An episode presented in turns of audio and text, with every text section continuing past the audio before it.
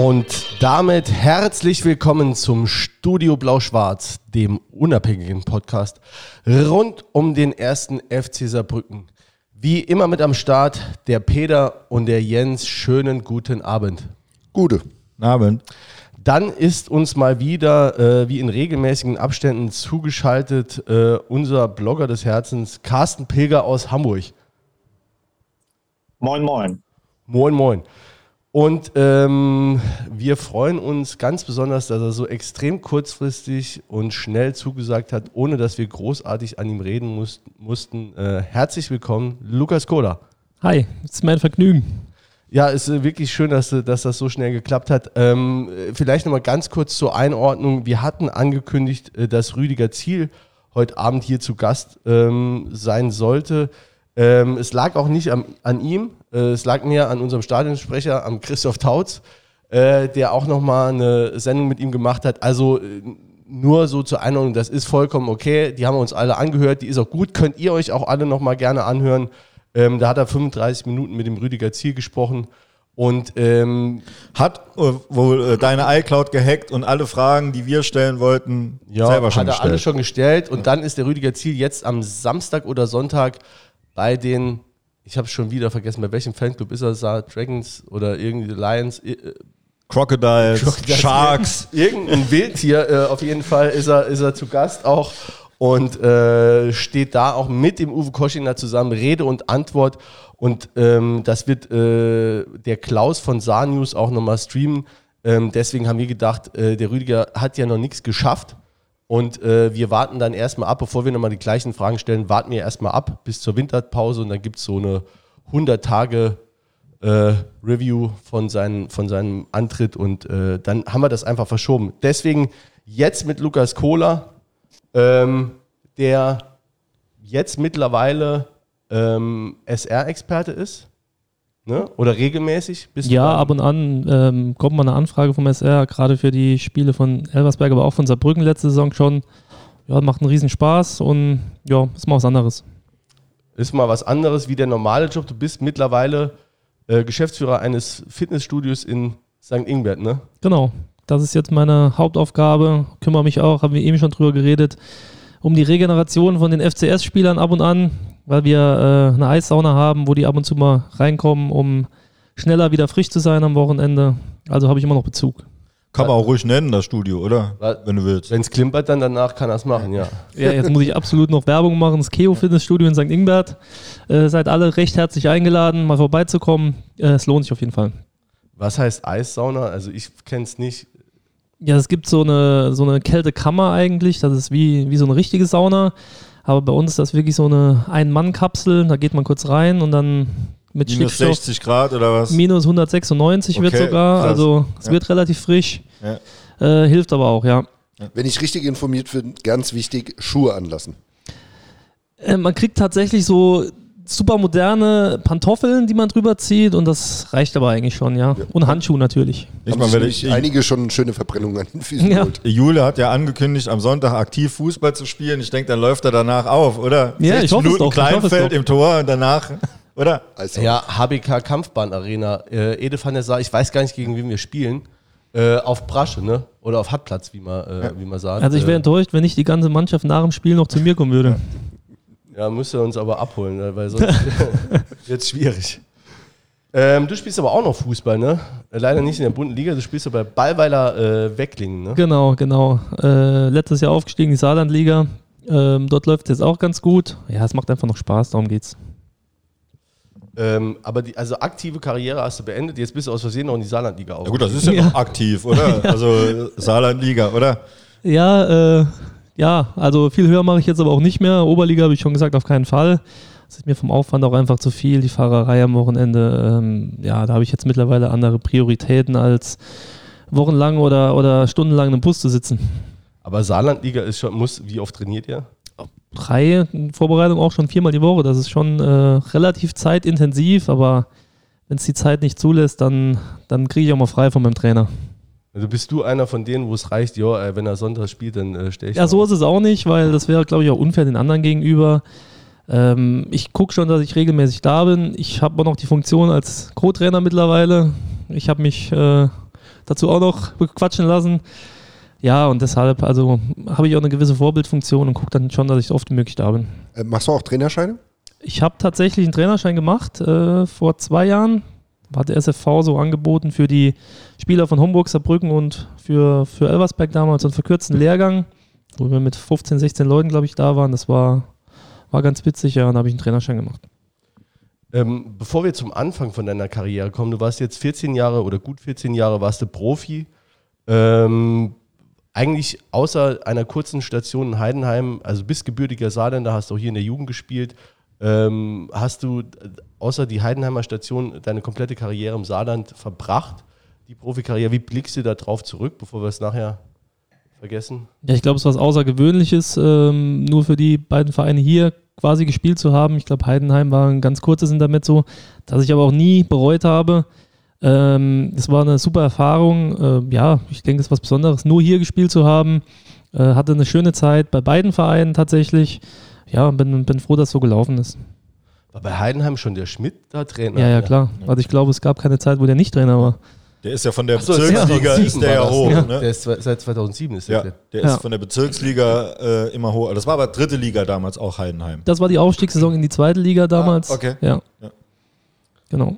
Okay, dann gehen wir mal aber zu Carsten. Du kannst übrigens auch bis herzlich eingeladen, wenn du eine Frage äh, zwischendurch hast. Ne? Ja, ja, Oh. aber ich bin so oft hier, da kann ich ja auch mal einen Gast reden lassen, den ihr da habt. Ja, nur, ne, nur so, äh, fühl dich auf jeden Fall herzlich eingeladen, einfach auch Okay, irgendwas okay. dazwischen zu quatschen. Ne? Nicht, dass du dich irgendwie äh, da zurückhältst.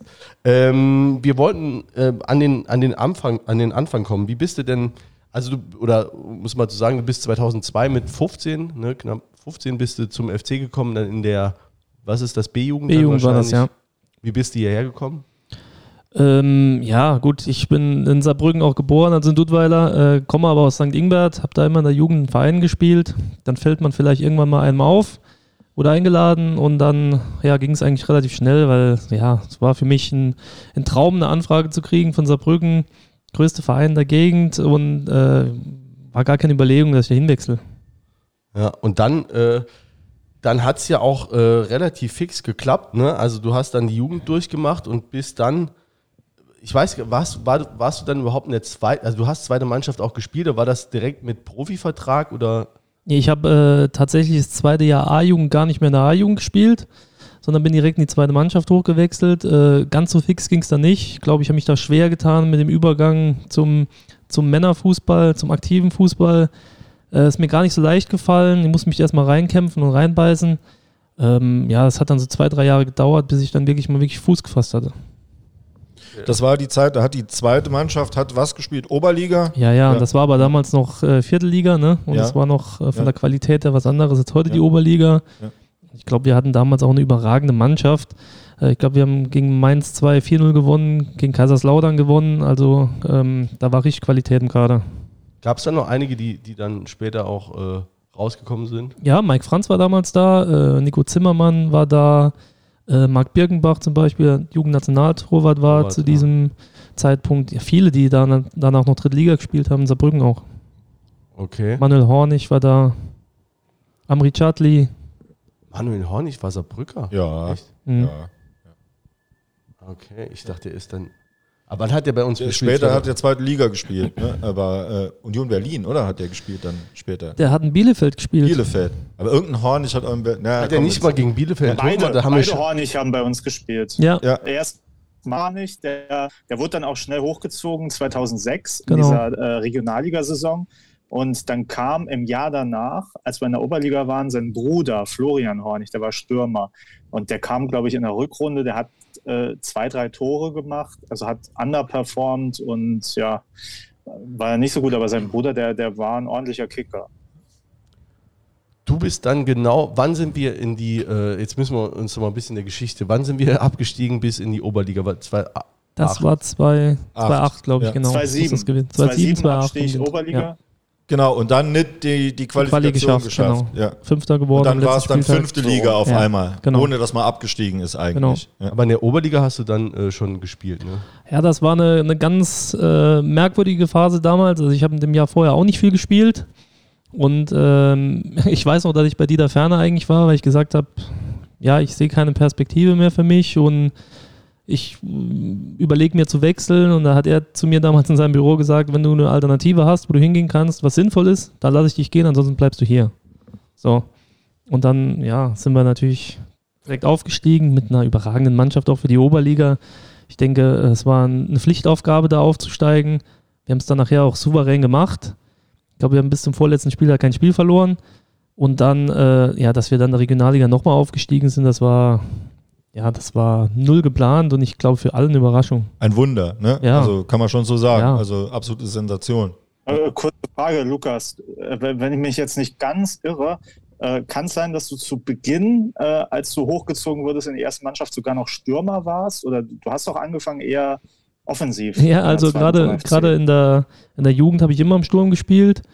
Ähm, das erste Mal Außenverteidiger habe ich tatsächlich in der zweiten Mannschaft gespielt.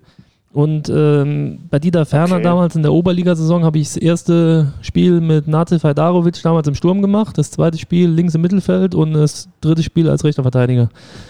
Ja, und dann bin ich dann nicht mehr weggekommen. War, war der Dieter Ferner war auch so ein Ziehvater dann von dir, oder? Ja, auf jeden Fall. Ähm, ich habe ihm da viel zu verdanken, habe viele Spiele bei ihm gemacht. Ich glaube, ich habe es auch immer zurückgezahlt mit Leistung. Ähm, ja, aber er war der, der mich so ein bisschen, also wo ich wieder so ein bisschen reingerutscht bin in das Geschäft, wo ich meine ersten Schritte im Profifußball richtig gemacht habe. Ja, da bin ich ihm immer dankbar für. Also dem SR warst du ja sogar äh, einen kurzen Bericht wert, als du die Karriere jetzt letztes Jahr beendet hast. Da war dann Dieter Ferner dann auch nochmal da und hat auch ein paar warme Worte zu dir gesagt. Also war schon äh, jetzt für dich äh, ein besonderer Trainer. ja, allein, dass so ein Interview stattgefunden hat für mich, das war schon, habe ich mich schon sehr geehrt gefühlt, dass äh, Dieter Ferner da extra noch gekommen ist. Ähm, ja, hat mich überrascht, wusste ich tatsächlich nicht. Äh, ja, war einfach schön, dass er gekommen ist, ja. Ja, cool. Ähm, und dann äh, hast du dich eigentlich da festgespielt, ne? In der, äh, in der Mannschaft. Also du bist dann quasi mitgewachsen mit, der, mit den Aufstiegen dann auch. Ja, so kann man sagen. Also in der Oberligasaison habe ich nahezu jedes Spiel dann gemacht. Regionalligasaison äh, von 34 werden es 25 gewesen sein, auch mal eingewechselt.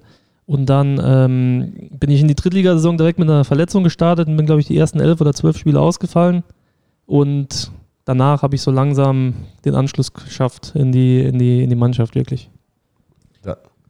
Darf ich da Ja, ja, was klar. fragen? Ne? Ja. Ist ja immer so die, die, die Frage, was waren so für dich die, die, die größten Unterschiede zwischen den Ligen? Ne? Also, weil man kennt es ja so, äh, manche Spieler, die äh, dann immer mitgehen und trotzdem immer, immer weiter spielen.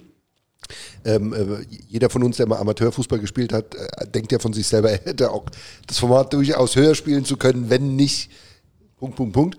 Ähm, was war für dich der größte Unterschied? Warst du sowieso schon für dich äh, viel zu gut für die Liga drunter und warst dann in der dritten Liga eigentlich da, wo du hingehörst? Oder hast du dich mit so einer Mannschaft weiterentwickelt? war es schwer zu sagen über sich selbst und also ich glaube für die Oberliga damals war ich schon zu gut. Ähm, Regionalliga hatte ich das Glück, dass ich in einer überragenden Mannschaft gespielt habe. Ähm, Dritte Liga, meine ersten Spiele waren halt einfach, Aber war das eine überragende Mannschaft? Also jetzt so von den Fähigkeiten? es war keine überragende Mannschaft von den Fähigkeiten, aber vor allem von der Mentalität war es eine überragende Mannschaft. Äh, vom, vom, vom Teamgefühl war es eine überragende Mannschaft. Ich glaube, ich habe selten in einer Mannschaft gespielt, die so harmonisch war, aber auch äh, im Trainer geschuldet, weil von Nummer 1 bis 22, egal wer gespielt hat oder nicht, hatte unfassbaren Respekt vor Dieter Ferner und hat alle Entscheidungen hingenommen. Und das war außergewöhnlich, das habe ich so auch nie wieder erlebt. Ähm, ich glaube, das war das Außergewöhnliche an dieser Mannschaft. Ja, und ob ich zu gut war, ähm, die größten Unterschiede, dritte Liga ist halt einfach, dann wurde es immer schneller. Also die Spieler wurden schneller, äh, der Ball ist schneller gelaufen, robuster, ähm, ja, es ging halt mehr zur Sache. So, man durfte keine Fehler mehr machen, die vorher vielleicht nicht bestraft wurden, wurden dann bestraft. Ähm, Gab es ein paar äh, äh, Mitspieler, die du da rausziehen kannst aus der Mannschaft und sagen kannst, gut, das war wirklich geiles Menu? Qualitativ oder vom, vom Charakter her? Ja, be beides. Oh, da waren einige Typen dabei. Marc Lerandi war, ein- war ein super lustiger Typ. Auf dem Platz wollte man nicht gegen ihn spielen. Äh, Marcel Rosgoni genau das Gleiche, äh, von seiner Art auch. Äh, wirklich äh, gibt es keinen zweiten wie ihn. Ähm, ja, also es gab da schon wirklich ein paar coole Typen, Nico Weismann zum Beispiel. Also es hat Spaß gemacht mit den Jungs. Wirklich jedes Training hat Spaß gemacht, jedes Spiel. Und wir sind dann irgendwann so in einen Flow reingekommen, wo es einfach nicht mehr möglich war, uns zu schlagen. Ja, Marcel Rosconi, es sind, also es sind ja wirklich auch so Typen, also wenn du das überlegst, eigentlich ja fußballerisch überragende Fähigkeiten, aber damals schon, also wenn du das zum Beispiel das, das auch Der hier Kicker wird schreiben, im Spätherbst der ja, Karriere. im, im, wirklich im Spätherbst, der war ja damals, äh, also bei dem 6-0 gegen Elversberg, da dachten ja wirklich alle erstmal, Kacke, wie wollen wir hier in dieser Liga bestehen? Und der guckt dir da hinten, in, also ist der ja auch so, Als Libero gefühlt. Libero gefühlt, ja. auf jeden Fall, der hat Libero gespielt, ne? auch wenn Werner anderes behauptet hat. Aber ähm, ist er hin- hinten, hinten hinterhergerannt. Ja, aber ich glaube, da war an dem Tag nicht der Einzige. Ich glaube, das war der, das schlimmste Spiel in meinem Leben, weil es ging gar nichts. Also man muss auch sagen, wir waren vielleicht, das war der erste Spieltag, wir waren, glaube ich, von der Trainingssteuerung nicht an diesem Tag bei unserem Limit. Also ich hatte Beine, ich, ich konnte mich überhaupt nicht bewegen irgendwann und dann kriegst du halt, kommst du so unter die Räder und dann wird es immer schlimmer. Beim Gegner läuft alles. Langfristig waren wir aber die fitteste Mannschaft in dieser Liga.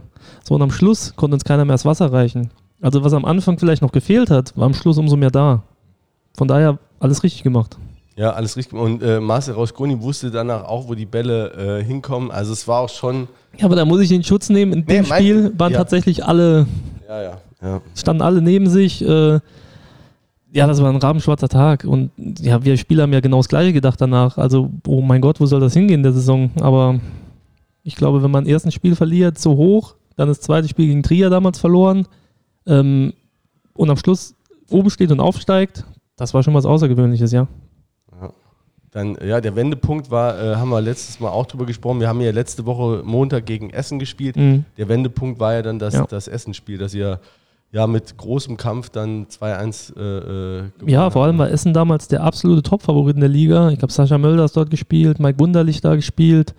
Ähm, die waren von Beginn an eigentlich die Mannschaft, die quasi für einen Aufstieg prädestiniert war. Und dann gewinnen wir so ein Spiel in der 90. Minute, glaube ich, durch einen Konter, obwohl wir es verlieren müssen, 2-1. Und das war so der Startschuss, wo, wo auch sowas entstanden ist und gewachsen ist in der Mannschaft. Ja. Und das sollte man sich auch mal, also nur so als kleiner äh, Seiteneinwurf, immer noch mal überlegen, wie schwer es ist, aus der Regionalliga rauszukommen. Also das war 2009 oder 9? Ja, aber es war damals auch, ähm, gab es keine, keine fünf Regionalligen, sondern es gab, glaube, zwei. Gab es damals zwei? Ich glaube, es gab zwei. Zu Drei.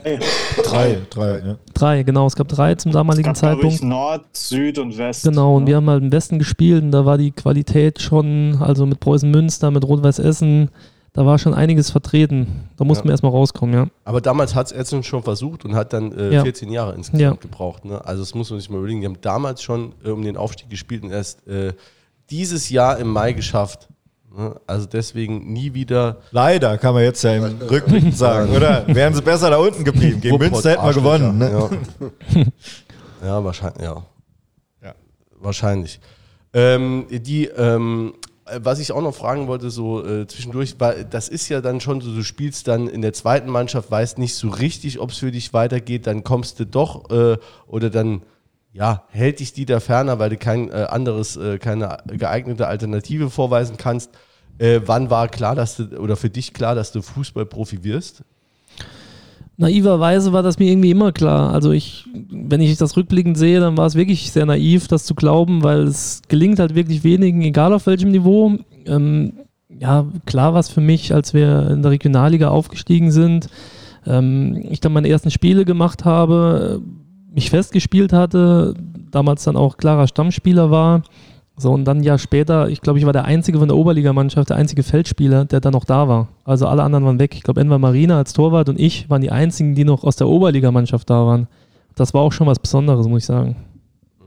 Aber ja, okay. Also dann hat, du hast schon auf die Karte gesetzt. Ja, nur. Ich sage naiverweise tatsächlich, also ich habe mein Abitur gemacht, ähm, nebenbei auch immer noch äh, was für den Kopf gemacht, studiert, aber zum damaligen Zeitpunkt habe ich voll auf die Karte Fußball gesetzt, ja. Ja gut, ich meine, auf der anderen Seite, ne, wenn die, wenn die jetzt, wie alt warst du da? 20? War 21, ja. Aber ich meine, gut, wenn du da zwei Jahre eigentlich versemmelst, ist es ja jetzt auch, also Ja, nicht so- trotzdem, es, es war damals auf der Kippe tatsächlich. Ähm, es hätten beide Richtungen gehen können. Ich hatte dann das Glück, äh, dass wir zweimal aufgestiegen sind und dass ich halt plötzlich äh, ja, voll im Geschäft war. Und dann kamen ja auch noch ein paar schöne Jahre in der, in der dritten Liga, ne, die ja mit äh, Jürgen Luginger, unserem heutigen Sportdirektor, ähm, da gestaltet habt. Wie war, wie war die Zeit für dich? Also wir haben es hier schon ein paar Mal besprochen, äh, äh, immer mit unterschiedlichen Protagonisten aus dieser Zeit. Weil das auch so eine Zeit auch war, wo äh, auch äh, nochmal Fans dazugekommen sind, weil vorher ja eigentlich eine, eine katastrophale Zeit begann, äh, also mit dem äh, Zweitliga-Abstieg und dann äh, die, die Zeit, die man dann irgendwie äh, dann verbracht hat, Krüger los, ich weiß nicht, habt ihr die auch noch Mhm. mitgekriegt? Klar, hast? ich habe die alle miterlebt, ja. ähm, und dann äh, der absolute Tiefpunkt, das erste Pflichtspiel dann in der, äh, in der Oberliga gegen Elversberg 2. Ne, ja, da stand ich auch dem Platz. 0 zu 0 äh, daheim ne, gegen Elversberg 2. Das war einfach, das war einfach eine ne schlimme Zeit, muss man so Ja. sagen. Äh, und äh, dann war das aber auch dann unter anderem deine Mannschaft auch, die dann auch nochmal so ein bisschen Hoffnung gegeben hat, wo dann auch äh, einfach Leute gesagt haben, ich gehe wieder hin und ich nehme vielleicht auch mal nochmal Leute mit, ne? weil vorher, selbst wenn man selber gegangen ist, aber da konnte man ja nie sagen, ey, komm, ich nehme dich mit, ist sau geil im Ludwigspark, ne? vor zwei, 2500 Ja. Leuten oder so. Und das war ja dann auch eine Zeit, wo auch viele Leute dann auch Fan geworden sind und dann auch bis heute sind, unter anderem unser Jens. Ne? So ist es. Ja, also es war genauso wie die, die Regionalligasaison, der wir aufgestiegen sind, war die erste Drittligasaison wirklich von der Zusammengehörigkeit, von der Mannschaft her überragend. Es hat unfassbar Spaß gemacht. Ähm, wir haben es am Anfang auch wieder schwer getan. Und dann am Schluss war, war genau das gleiche wieder. Wir sind in so einen Flow reingekommen. Ich glaube, wir haben, ich weiß gar nicht, ob die Serie noch besteht. Ich glaube, wir haben 20 Spiele in Folge nicht verloren und neun in Folge gewonnen äh, und sind dann fast noch äh, auf dem Relegationsplatz gelandet am Ende der Saison, obwohl wir am Abstieg gespielt haben. Ja, das war, ja, die beiden Jahre waren wirklich was absolut Besonderes. Wie hast du Jürgen Luginger als Trainer erlebt? Ähm, für mich war es halt damals wirklich sehr, sehr schwer, weil ich die ersten Wochen komplett raus war. Also ich hatte eine Entzündung am Knie, die war langwierig, ist nicht weggegangen, ähm, neuer Trainer. Ich war gar nicht an der Mannschaft dran, ich war eigentlich nur in Reha permanent. Ähm, da lief es am Anfang nicht so, aber ja, er hat immer die Ruhe bewahrt, hatte auch äh, eine Idee, hat die, die Mannschaft hinter sich gehabt. Äh, gut, wir hatten dann auch, auch ein paar Spieler, die die Liga schon gekannt haben, die ein bisschen Erfahrung mitgebracht haben. Ja, also ich habe die Zeit unter ihm auch sehr genossen. Und da. Nee, ich dachte gerade, ich hätte, äh, ich hätte einen kleinen Einwurf gehört. Ähm, und dann hab, haben wir quasi drei Jahre, haben wir drei Jahre dritte Liga gespielt. Ne? Jetzt äh, müsst ihr mich auch mitnehmen. Drei Jahre dritte Liga und äh, bis 2013, sind wir dre- 2013 abgestiegen. Jetzt sagst du, du- Das war die Saison 2013, 2014. 14, genau. Ja. 14 ab, also äh, 13 wurde Luginger dann nach sieben Spielen entlassen, ähm, wobei man ja sagen kann, Ja. es gab eine Abwärtstendenz schon vorher. Ne, ähm, so, und dann schlecht gestartet. Ähm, und dann kam Milan Sasic. Aber du bist schon vorher gewechselt, oder? Es ging in der Saison vorher eigentlich, Ja, eigentlich schon war los. Noch da, war noch da. Nee, nee, nee, ich war nicht da. Also Ah, okay. ähm, es war tatsächlich so, in der Saison vorher äh, ging es schon los, dass man, ich glaube, vom Vereinsseite ein paar Fehler gemacht hat. Man hat von außen, wollte man Spieler holen, hat die Spieler, die jetzt ein paar Jahre da waren und gut waren, ähm, ja, ich, ich will nicht sagen, man hat sie ein bisschen geringschätzig behandelt, aber man hat ihnen doch das Gefühl gegeben, dass man nicht unbedingt auf sie setzt. So, für mich gab es damals die, die Möglichkeit, nach Heidenheim zu wechseln. Das war damals das absolute Top-Team der Liga. Ähm, ich wollte auch für mich einfach mal was anderes sehen. Deshalb äh, war für mich die Entscheidung damals klar. Ist dann nicht Sökler auch? Ist der genau, mit dir gewechselt? genau, Sven Sökler, das stand Ja. schon ein bisschen früher klar. Ja. Bei mir war so gegen Ende der Saison klar. Also ich wusste, dass Interesse von Heidenheim besteht. Das hat mich sehr gefreut. Ähm, ja, dann habe ich das Angebot bekommen, äh, habe mich sehr gefreut, dorthin zu wechseln. Ich meine, ich hatte recht damals, weil die Mannschaft ist am Ende der Saison aufgestiegen. Ich habe leider dort nie Fuß gefasst. Ich habe es damals auch nicht geschafft. Das, die Schuld gebe ich aber keinem anderen. Das, das war, ich habe es damals einfach nicht geschafft, mein, mein Leistungsniveau zu erreichen äh, in dieser Saison. Deshalb habe ich in Heidenheim auch, auch keine Rolle gespielt. Den größten Fehler, den ich gemacht habe, war dann, mich in der Winterpause nach Saarbrücken ausleihen zu lassen. Damals bei der Rückholaktion, wo Manu Zeitz auch kam und die Und die Äh, 13 anderen. Genau, oder? genau. Und Ja. ähm, da muss ich sagen, das war der größte Fehler, weil ja, was dann passiert ist, das war, war nicht schön äh, mir gegenüber, was da, was da abgelaufen ist, aber ja, das ist jetzt äh, Vergangenheit. Ja, aber äh, Danke, Wir Jule, dass du den Ball aufnimmst. Wir erzählen ja hier, also ich meine, das eine ist ja immer nachtreten, das andere ist, man kann ja mal kurz also Aufarbeiten. Nach, aufarbeiten jetzt und mal kurz erzählen, wie es wie es für dich war, weil äh, aus der Vergangenheit lernt man ja auch und äh, der FC Saarbrücken war sich noch nie zu schade, Fehler auch zu wiederholen und äh, wir möchten gerne äh, Triebfeder sein, dass äh, sowas dann halt dann nicht nochmal vorkommt. Also man muss sich wirklich vorstellen, wir stehen auf einem äh, furchtbar, war- waren wir letzter? Ja, wir Nee, waren nicht ganz also äh, um, um das mal einzuordnen, es war halt so, äh, man ist äh, mit, mit relativ großen Zielen und ich finde auch ein bisschen vermessene Ziele, wenn man die Mannschaft betrachtet, Ja. hat in die Saison gestartet, ist dann schlecht gestartet, ähm, hat dann den Trainer entlassen und dann kam, kam äh, Sasic und äh, am Anfang, dann hat man sich erstmal so ein bisschen stabilisiert, zumindest mal ergebnismäßig. Der Fußball war, sagen wir mal, ausbaufähig. Ähm, und dann hieß es aber, okay, in der Winterpause, jetzt äh, greifen wir nochmal groß an und äh, wir, wir holen praktisch eine komplett neue Mannschaft, das hat man ja auch gemacht. Und dann äh, greifen wir richtig voll oben an. Und dann war es so, ich glaube, eins der ersten Spiele dann auch nach der Winterpause, dann warst du ja nochmal da, war in Elversberg, das kann das sein? Spiel, Das das erste das Spiel. erste Spiel, ja. So, und da hat man dann äh, völlig verdient verloren, 1 Ja. zu 3. Und dann war eigentlich jedem klar, okay, also äh, es kann nur um einen Klassenerhalt gehen, noch dieses Jahr. Ja, also ich muss sagen, ähm, ich, ich kann nicht viel Positives sagen, ich werde aber auch nichts Negatives sagen gegen das damalige Trainerduo. Ich sage nur, das war nicht die Art und Weise, die diese Mannschaft in der Lage war, Fußball zu spielen. Ähm, genauso bei mir. Was da von mir verlangt und gefordert wurde, konnte ich nicht, das kann ich nicht, das ist nicht meine Art Fußball. Ähm, ja, das war keinerlei Möglichkeit, irgendwie für freie Entfaltung oder, oder sein, sein Spiel zu machen, als, als Mannschaft auf Fußball zu spielen. Das war nicht gegeben. Das muss ich so deutlich sagen. Auch, äh, ja, ähm, wie gesagt, wenn ich da nicht groß nachtreten werde. Ähm, ja, und deshalb weiß ich für mich, dass es damals ein Riesenfehler war. Und ich glaube, die Mannschaft wäre in der Lage gewesen, auch die Spieler, die geholt wurden und gekommen sind, die Klasse zu halten. Es war aber unter den damaligen Bedingungen einfach unmöglich. Es war unmöglich. Was der, was der Manuel Zeitz, den hatten wir auch hier gehabt, haben wir natürlich auch dazu gefragt. Der hat halt gesagt, es war halt total schwer, dann auch, der kam ja auch in der Winterpause Genau. da reinzukommen und es war irgendwie eine total verunsicherte Gruppe, Ja. weil eben, okay, man hat dann vorher, man hat sich vielleicht eingeschworen, dann Ja. wie der neue Trainer kam, okay, wir, wir reißen das nochmal rum, wir sind besser als, ähm, als unser Tabellenplatz vielleicht, aber dadurch, dass dann so viele neue Spieler auch kamen, wusste irgendwie keiner, wo er steht und deshalb konnte da auch nie irgendwie eine Art von, von Zusammenhalt oder so entstehen. Ja, es war so eine Mischung aus beidem. Es war, ähm, die Verunsicherung war da. Klar sind Spieler gekommen, die in anderen Vereinen auch nicht unbedingt eine große Rolle gespielt haben. Äh, gleichzeitig waren die Spieler, die schon da waren, wussten jetzt, okay, jetzt kommen zwölf neue, äh, waren natürlich dann auch nochmal zusätzlich verunsichert, weil sie wussten, okay, wir werden jetzt in naher Zukunft keine Rolle mehr spielen. So, ähm, für mich kann ich sagen, ich bin damals in der Saison, ich bin mit Heidenheim nicht aufgestiegen, weil ich da keinen großen Anteil hatte. Ich bin auch mit Saarbrücken nicht abgestiegen. Ich glaube, ich habe zwei Spiele gemacht, dann wurde ich suspendiert aus, aus fadenscheinigen Gründen damals. Echt, was war der, also was wurde genannt? Ja, gut, ähm, dann, dann war Milan Sasic schon nicht mehr da und äh, Fuad Kilic war Trainer. Und ausgerechnet hatten wir damals ein Auswärtsspiel in Heidenheim. Da ich noch Vertrag hatte in der nächsten Saison, hatte ich meine Wohnung auch noch in Heidenheim und habe dann vor dem Spiel darum gebeten, ob ich da bleiben kann nach dem Spiel.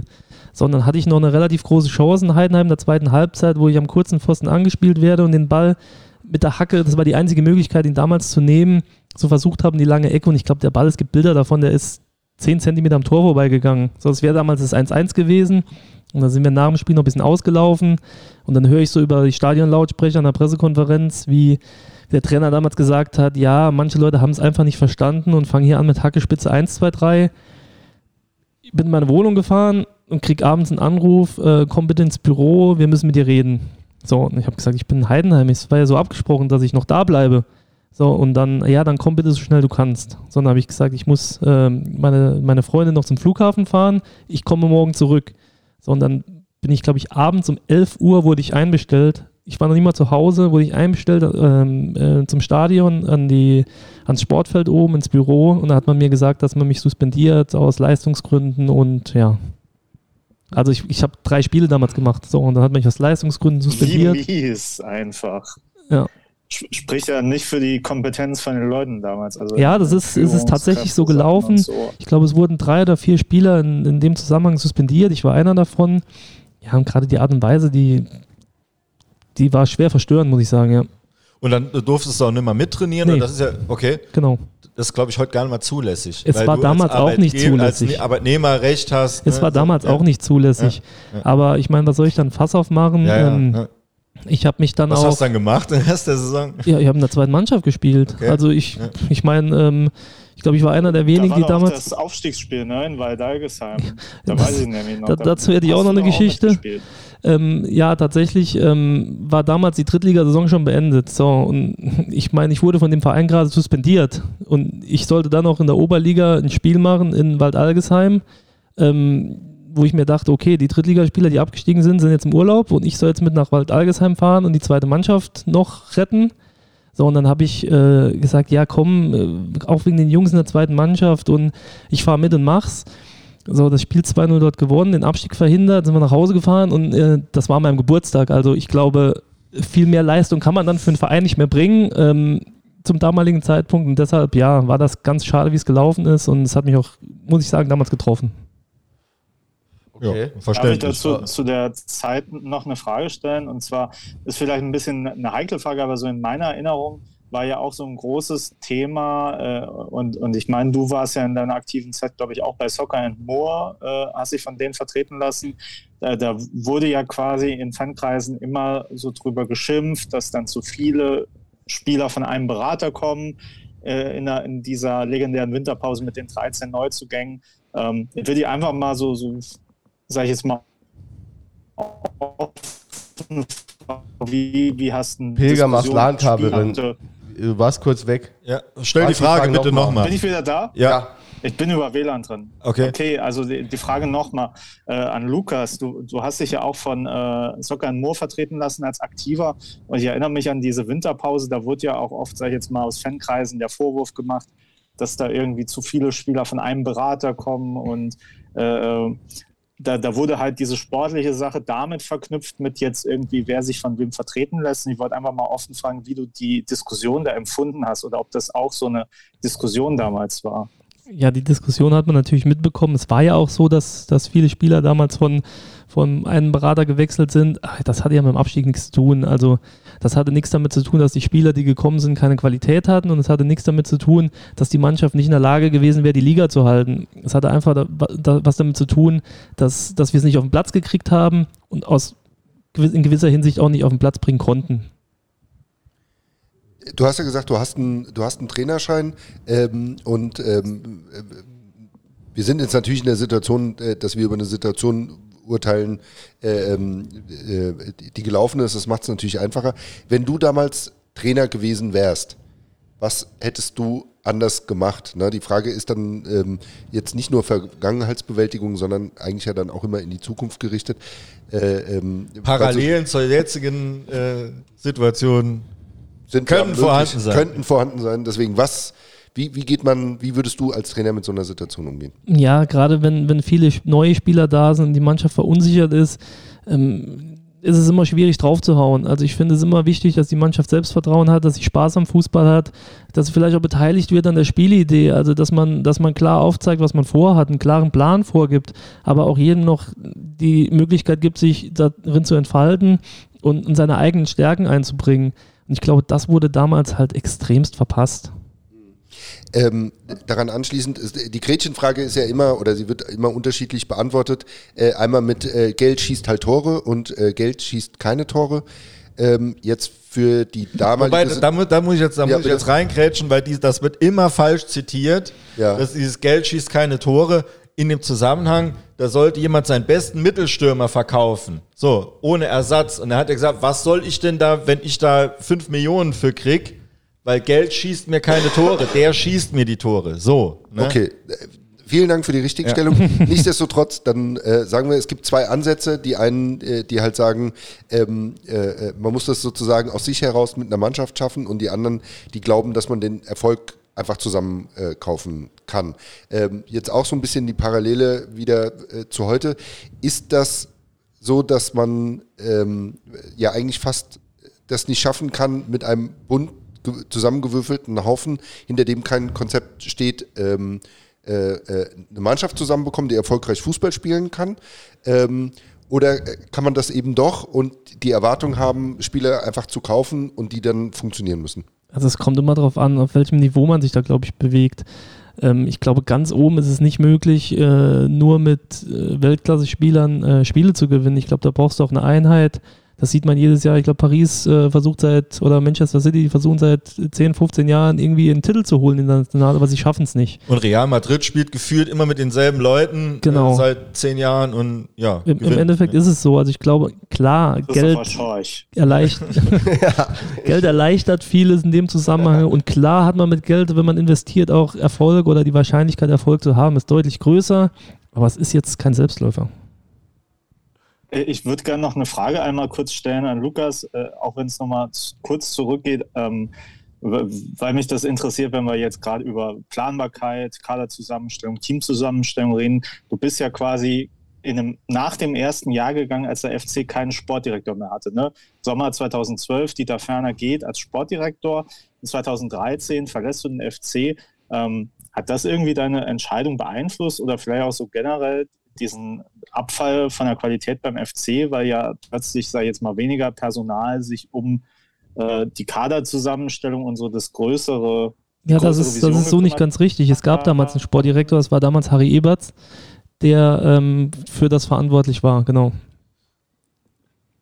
Ach krass, Harry, ja, Ja. gut, okay. Der das aber halt sozusagen halt, der hat einen, einen ordentlichen Beruf gehabt und hat es Ja, einfach genau. so eigentlich in seiner Freizeit ehrenamtlich oder so als, genau, im, im Finanzamt, glaube ich, und ähm, hat das eben als Vereinsamt, nämlich Vizepräsident, ehrenamtlich mitgemacht. Ja, für die, die es nicht, ja, der war Vizepräsident ne, und äh, für die, die es äh, vielleicht nicht mehr sich daran erinnern können, Harry Eberts war in den 90ern, äh, bestimmt vier, fünf Jahre, also die, die grauen Regionalliga-Zeiten war der äh, über Jahre hinweg äh, Stammtorhüter.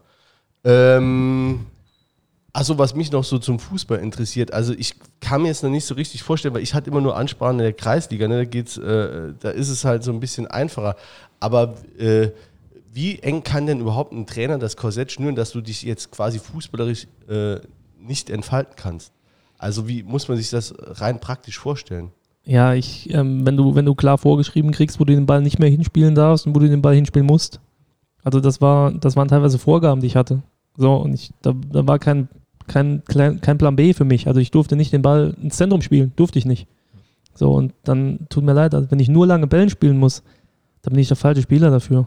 Das, das liegt mir nicht, das kann ich nicht. Und äh, ja, dann kann ich auch nicht funktionieren. Da bin ich nicht gut. Ja, okay. Ja, Also wie, wie kann man sich das vorstellen? Äh, kriegst du das äh, äh, auf, auf, der, auf der Tafel gezeigt? Da gibt es rote Zonen, da darf der Ball nicht hin und äh, oder kriegst du das halt explizit so gesagt? Oder wenn du es doch machst, dann gibt es einen Anschiss im Training? Ja, ich erinnere mich an eine Situation, da haben wir im Abschlusstraining, glaube ich, noch 11 gegen 11 gespielt. Ähm, Ich war linker Verteidiger damals und wurde vom Innenverteidiger angespielt und habe den Ball beim ersten Kontakt zum Sechser klatschen lassen. Der hatte Zeit, sich aufzudrehen, hätte den Ball auf die andere Seite wechseln dürfen. Das Spiel wurde unterbrochen und es wurde gesagt, nein, wir spielen diesen Ball nicht. So, so kann man sich das Okay, vorstellen. ja. Also das war schon, also es gab keine Möglichkeit, diesen Ball zu spielen. Ich also durfte ihn nicht vor, spielen. vor der ganzen Gruppe sozusagen Ja, ja, dann eben. genau. Äh, Wir spielen ja. diesen Ball nicht. Ja. So. Okay. Und wenn das dann so, Ja. ja, und das dann, ist schon ungewöhnlich.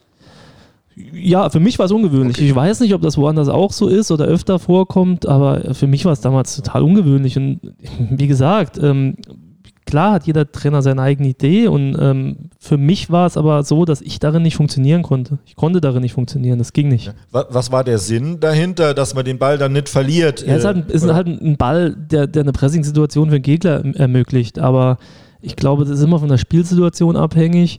Und klar musst du im Fußball, um nach vorne, also einen guten Fußball zu spielen, auch mal Risiko gehen.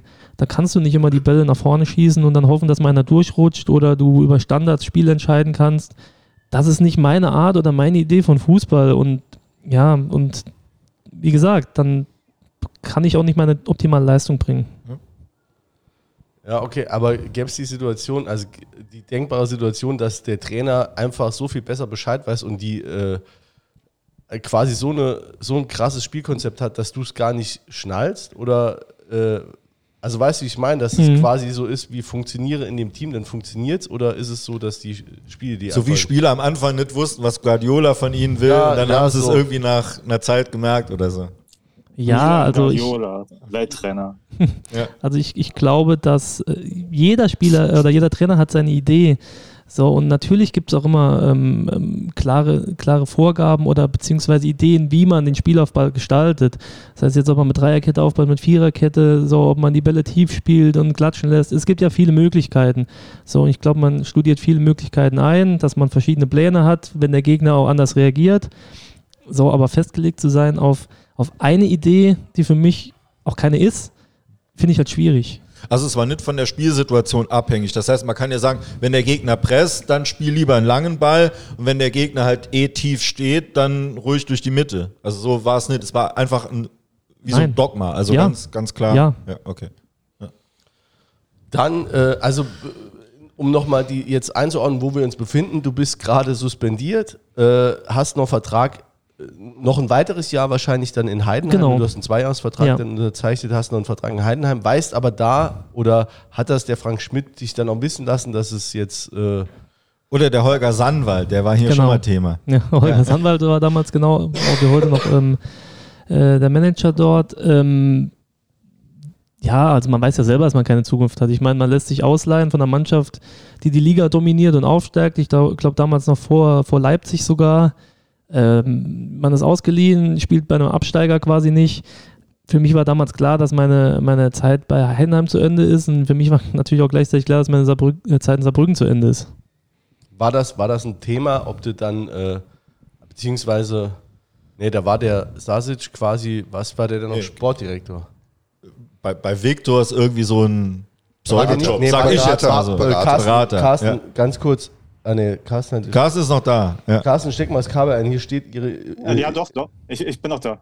Ja, ich weiß, es ist War der- Internet in Hamburg ist ein bisschen heikel. war der, war, ähm, Milan Šašić. Tischtennisbeauftragter. der war, äh, zu der Zeit- Ja, genau, der war irgendwie so äh, äh, auf, Beauftragter für sportliche Belange bei Victors. Und dann gab es so ein legendäres äh, Interview von Fuad Kilic bei Sport und Musik mit Thomas Wolscheid, wo er sich so ein bisschen verplappert hat, dass er wohl doch so eine Art Schattensportdirektor ist. Und ein Jahr drauf hat man dann ihn offiziell zum Sportdirektor nochmal gemacht, nachdem er irgendwie in offizieller. Funktion irgendwie rumgefahren ist und hat irgendwie die Hotels angepasst nach Bedürfnissen für Profifußballer. Also keine Ahnung, so, so Guido und Maria Kretschmer für Fußballer oder so, keine Ahnung. Oder so, so. Äh, Wie heißt die nochmal mit äh, Tine Wittler? Die Tine Wittler für die äh, Fußballmannschaften war er das Jahr. War absoluter. Vollzeitjob auch wahrscheinlich. Ne? Also da war der voll eingebunden. also der, der Ja, hat er sicher viel zu tun gehabt. Ja. also qua, quasi war auch nie Thema dann, ob du, äh, ob du beim FC einen Vertrag unterschreibst. Nee, also wie gesagt, das ähm, hätte ich damals auch nicht gemacht. Der Trainer ist ja geblieben, muss man auch Genau, dazu der sagen. Trainer, der mich suspendiert hat, ist Ja. geblieben. Das war damals auch nicht Milan Sasic. Sondern Ähm, Kilic, genau, ja. der ist geblieben und ja. Ähm, ja, das war, das Tischtuch war damals zerschnitten, definitiv. Und äh, ja, für mich war da klar, oder für beide Seiten war da klar, dass es da jetzt keine, keine sportliche Zukunft mehr im nächsten Jahr gibt. Äh, Kannst du in so einer Situation zwischen handelnden Personen und Vereinen, äh, und Vereinen abstrahieren? Also du hattest ja eine gewisse oder du hast ja eine gewisse Sympathie für den FC, sagen wir mal gehabt, ne, oder äh, hast ähm, und hast ja dann mit dem Verein zu tun. Ähm, aber das sind natürlich trotzdem irgendwie die Personen, mit denen du dann eigentlich im Clinch liegst und nicht mit dem, was wir als äh, Verein sehen. Nee, Kon- genau. Kannst du das trennen dann, dass du trotzdem den Verein noch magst, aber ja, mit den handelnden Personen jetzt kein Bier mehr trinken Das, das ist äh, nicht so einfach. Das ist natürlich mir damals auch sehr schwer gefallen, weil ich habe mich damals auch ungerecht behandelt gefühlt. Das äh, kann ich so sagen. Ob das jetzt so war, aus meiner Wa- Wahrnehmung ja. Andere werden es anders sehen, keine Ahnung. Ähm, aber klar, ich habe äh, eben auch schon gesagt, dass es für mich äh, damals auf die Personen beschränkt, die da waren. Und ich glaube, die da viele, viele Fehler gemacht haben. Ähm, wahrscheinlich habe ich auch den einen oder anderen gemacht, so wird es wahrscheinlich auch sein. Ähm, ja, aber dass ich jetzt sauer war auf einen Verein oder so, ich war enttäuscht von manchen Personen im, im Umfeld vom Verein oder im Verein, äh, wo ich mich ein bisschen hängen gelassen gefühlt habe damals auch. Aber ähm, auf den Verein jetzt sauer zu sein, ich meine, nee, also das, warum sollte ich? Ich meine, der Verein hatte damit nichts zu tun, das waren die damals Verantwortlichen. Du bist dann äh, zur SV Elversberg gewechselt, ne?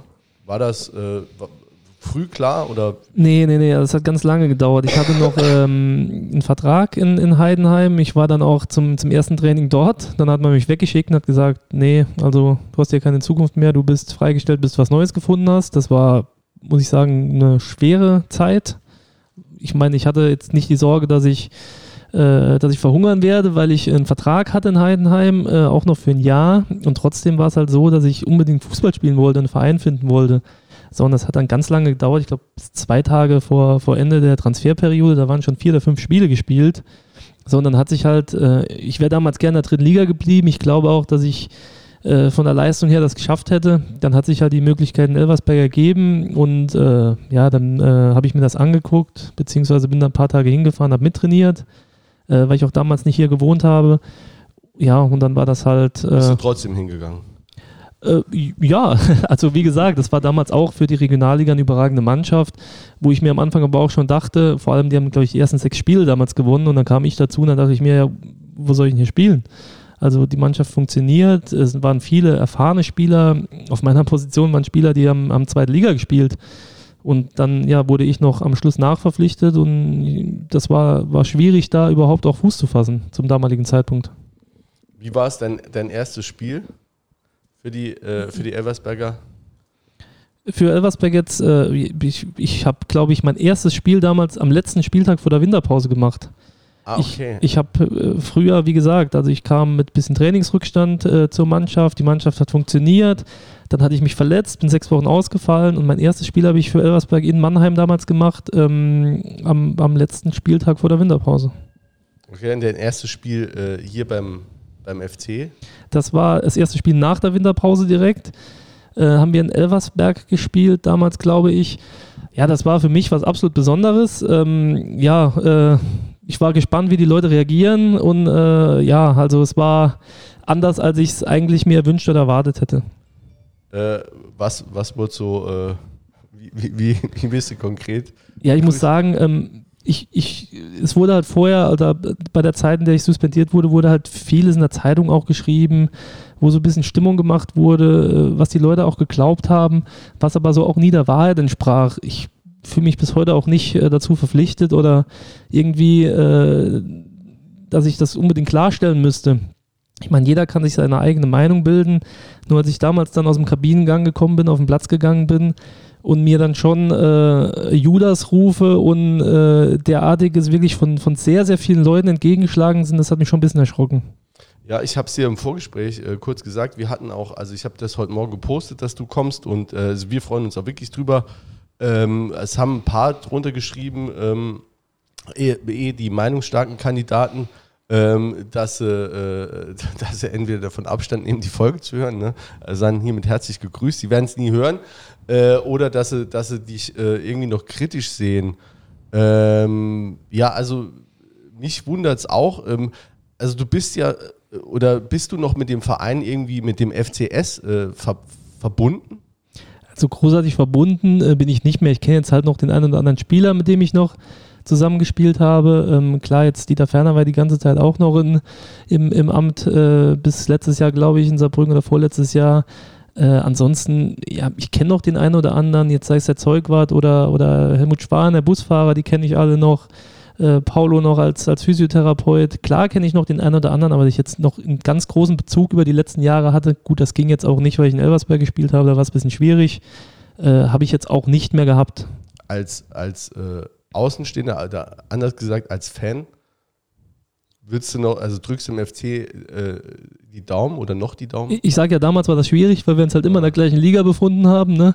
Und da war Saarbrücken halt der Hauptkonkurrent für uns. Das war halt so. Ähm, äh, heutzutage, klar, habe ich Abstand. Ne? Also ich, ich drücke Elversberg die Daumen, ich drücke Saarbrücken die Daumen. Und wem drückst du die Daumen, ähm, wenn sie gegeneinander spielen? Ja, das, das ist eine, eine, schwierige Frage. Die wurde ich jetzt tatsächlich auch äh, vom, vom Derby ist sehr, sehr oft gefragt. Ähm, ich muss sagen, ich habe Sympathien für beide Vereine, weil ich bei beiden Vereinen wirklich überwiegend eine unfassbar schöne Zeit hatte. Allerdings ist bei mir jetzt aktuell so, dass ich von den, von den Spielern, die in Elversberg spielen, ich glaube mit 15, 16, 17 zusammengespielt habe. Das bedeutet, ich, ich kenne die, ich habe jahrelang mit denen auf dem Platz gestanden. Dass da so die Verbindung ein bisschen mehr da ist und, und der Bezug ist, denke ich, auch klar. Ähm, aber es ist jetzt so, ich, ich bin ins Stadion gegangen, dachte mir, es geht heute sowieso unentschieden aus, weil ich wirklich davon überzeugt war. Ähm, ich konnte mit beidem leben tatsächlich, äh, auch wenn ich sage, dass der Bezug halt zu Elversberg aus diesem Grund ein bisschen größer ist. Ja, okay. Wer ist die Nummer eins im Land? ähm, äh, ich glaube, aktuell, aktuell ist es laut der Tabelle Elversberg, aber ich glaube, es freut mich wirklich unglaublich, dass beide Vereine in der Liga so eine gute Rolle spielen und ich glaube, für beide ist viel möglich. Gut, ich habe dir ein paar Vorlagen gegeben. Äh, du machst sie einfach nicht rein. Gut, das ist dann halt bewusst. Dann, äh, Mit der Hacke. Ne? der Hacke, Ja, das ist es ja. Das ich Hacke, kein Wunder, dass du, dass dich der Kilic suspendiert hat. kein ne? Wunder, dass Dieter Ferner mich nur ein Spiel hat im Sturm spielen lassen. Aber echt. Das ist der Pilger wieder, der versucht einen Witz zu machen, aber es, Das so. ich stelle den mal aus, ganz kurz. Der hat äh, die ganz schlechte Verbindung. Jetzt geht's wieder. Jetzt geht's wieder. Ich wollte nur sagen, dass es doch albern ist, dass die, äh, dass immer gesagt wird, Elversberg ist kein Derby, Elversberg ist kein Derby. Aber dann reitet man auch irgendwie noch nach sieben Jahren drauf rum, dass Lukas Kohler halt mal für beide Vereine gespielt hat.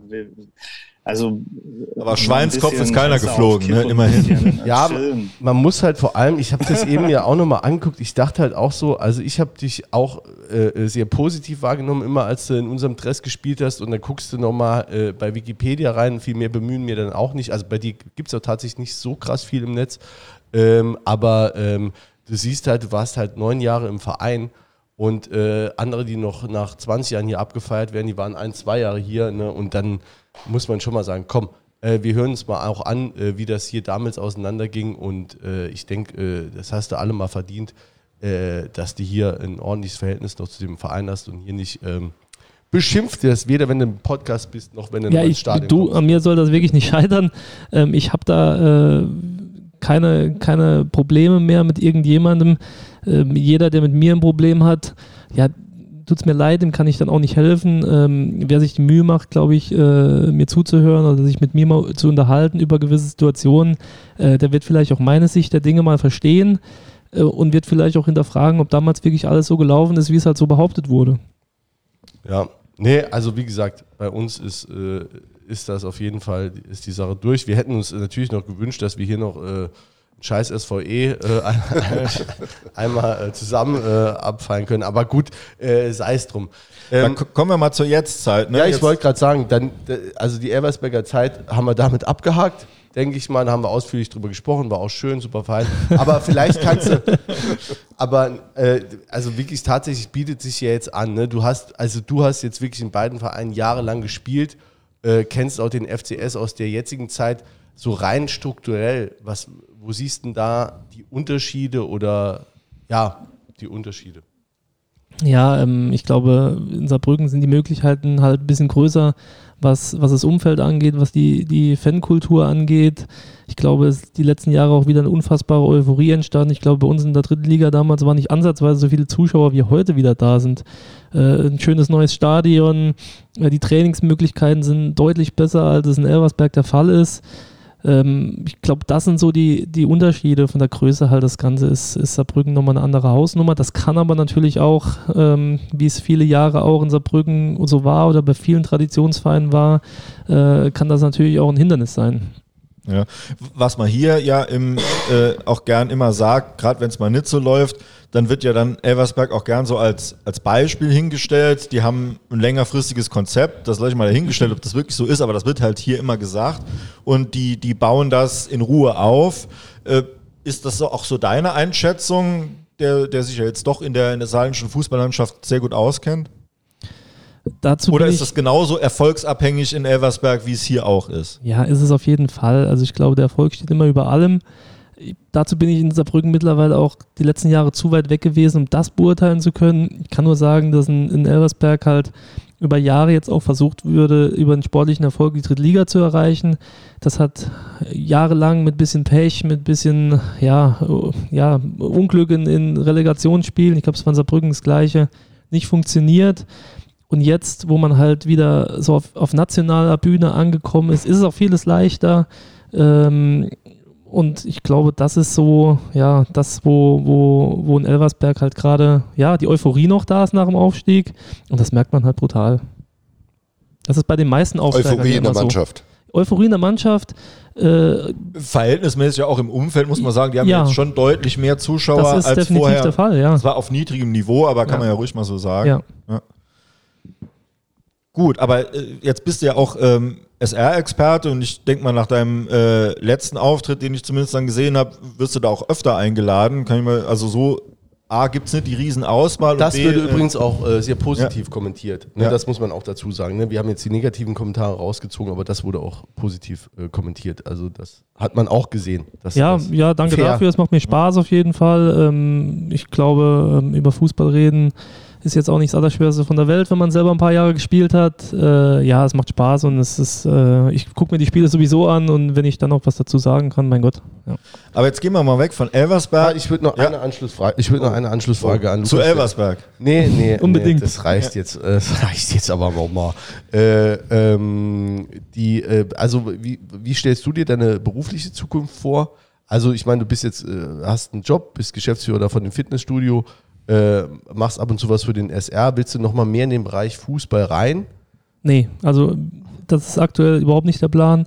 Ich muss sagen, vor, wenn du mich vor sechs, sieben, acht Jahren gefragt hättest, hätte ich gesagt, unbedingt, ich will im Fußball bleiben. Aber jetzt auch die letzten Jahre habe ich mir immer mehr die Frage gestellt, willst du nicht irgendwann mal was anderes machen und, und vielleicht mal aus dem ganzen Geschäft raus? Weil, ja, ich muss sagen, ähm, es ist halt auch ein, auch ein Haifischbecken teilweise und, und wirklich ein Geschäft. Und äh, ich habe mir überlegt, ich will, glaube ich, nicht mit mein ganzes Leben in einer kurzen Hose auf dem Fußballplatz rumstehen. Ähm, und habe mir gedacht, ich glaube, ich kann auch noch was anderes und, und will mal einen anderen Weg gehen. Ja, also es ist ja auch immer eine, also ich äh, überlege mir das auch häufig, also das ist ja auch einfach eine krasse Entscheidung jetzt, äh, wenn du ein Familienmensch bist oder bist äh, wie du auch jetzt verwurzelt in, in, einer, in einer Region, äh, du weißt ja eigentlich ganz genau, wenn du den Schritt dann machst als Trainer oder Funktionär, dass du jetzt nicht wie Frank Schmidt äh, 20 Jahre am gleichen Platz bist, sondern du weißt, da bin ich jetzt zwei Jahre, dann bin ich da, wenn es gut geht, mal drei und so, das ist ja auch dann eine Entscheidung. Spielt das bei dir auch eine Rolle? Ja, klar, auf jeden Fall. Also ich, und vor allem, man ist halt auch immer ein bisschen abhängig von, von Glück und Pech. Verletzen sich drei wichtige Spieler und man hat keinen Erfolg oder es läuft aktuell nicht, äh, dann wirst du von dem Verein wieder entlassen, dann kannst du wieder woanders äh, hin umziehen. Ja, das, was du gesagt hast, also man, man kommt nie wirklich an und im Endeffekt hatte ich das die letzten 15 Jahre. Also ich hatte immer einen Jahresverträge, also es hätte jedes Jahr danach hätte es vorbei sein können und ich hätte mir einen neuen Verein suchen können. Da muss man halt funktionieren, man muss, man muss gut sein, man muss Leistung bringen. So ist das halt. Ähm, und wenn man es nicht macht, dann äh, ja, dann muss man halt gucken, was man nach der Saison macht. Jetzt sind, äh, oder Peter, dann äh, leit du mal in die aktuelle Saison. in die aktuelle Saison, äh, die du ja dann auch jetzt auch mit begleitest, ähm, sozusagen als Experte, wie wir alle dann auch äh, in dem Fall mehr oder weniger Experten sind. Ähm, und jetzt nochmal jetzt rein äh, FCS Hätte ich es nur lieber selber gemacht. ähm, ist ja jetzt, es sind was, neun Spiele gespielt und ähm, ja, äh, in, Saarbrücken äh, wird die Trainerdiskussion losgetreten und befeuert, auch jetzt äh, gestern, jetzt um den, den Cast mal ins, ins Boot zu nehmen, ähm, hast du äh, Gezündelt habe ich. Hast du, äh, ich wollte mal neutral sagen, ein Video veröffentlicht, wo du vorher äh, gebeten hast, ähm, dass, dass ähm, Fans Hassnachrichten einzuschicken. Genau, dass die ähm, äh, Nachrichten oder Videobotschaften schicken, ähm, hast das zusammengeschnitten und das ist aber eine Diskussion, die schon vorher da war, wenn man äh, ein bisschen Ludwigspark Gästebuch liest, wenn man sich mit Fans allgemein unterhält, ähm, war das In schon letztes Osnabrück habe ich da mit einem relativ Bekannten aus der Fanszene gesagt und der hat mir so, so wortwörtlich gesagt, naja, Uwe ist ein netter Kerl, aber der ist nicht, äh, ist ein Dorftrainer, der nicht für äh, Profifußball geeignet Für ist. höheres also ich finde halt der, der Ähm, Vorwurf, der da kam, die, Ja. die Trainerdiskussion wäre nicht da, die ist schon Die da. war letztes Jahr schon da, äh, wenn man ehrlich ist, ähm, haben wir die auch schon geführt. Genau. Ähm, Medial auch, muss man sagen. medial auch, wird auch äh, in, in, äh, auch, äh, in Bild, SZ, was wir halt hier haben, äh, Spätestens nach dem Lautern-Spiel im November. Blaulichtreport oder- Blaulichtreport Ahnung. hat sich eingeschaltet. Ähm, äh, ich ich würde es gern noch ein bisschen, bisschen größer ziehen, weil äh, gerade Trainerdiskussion ist, ist immer, wenn dann Leute sagen, ey, was, was ist denn, ihr seid Vierter, ihr seid das dritte Jahr, dritte Liga, jetzt seid ihr Vierter, jetzt gibt es hier Trainerdiskussion, was geht denn bei euch ab?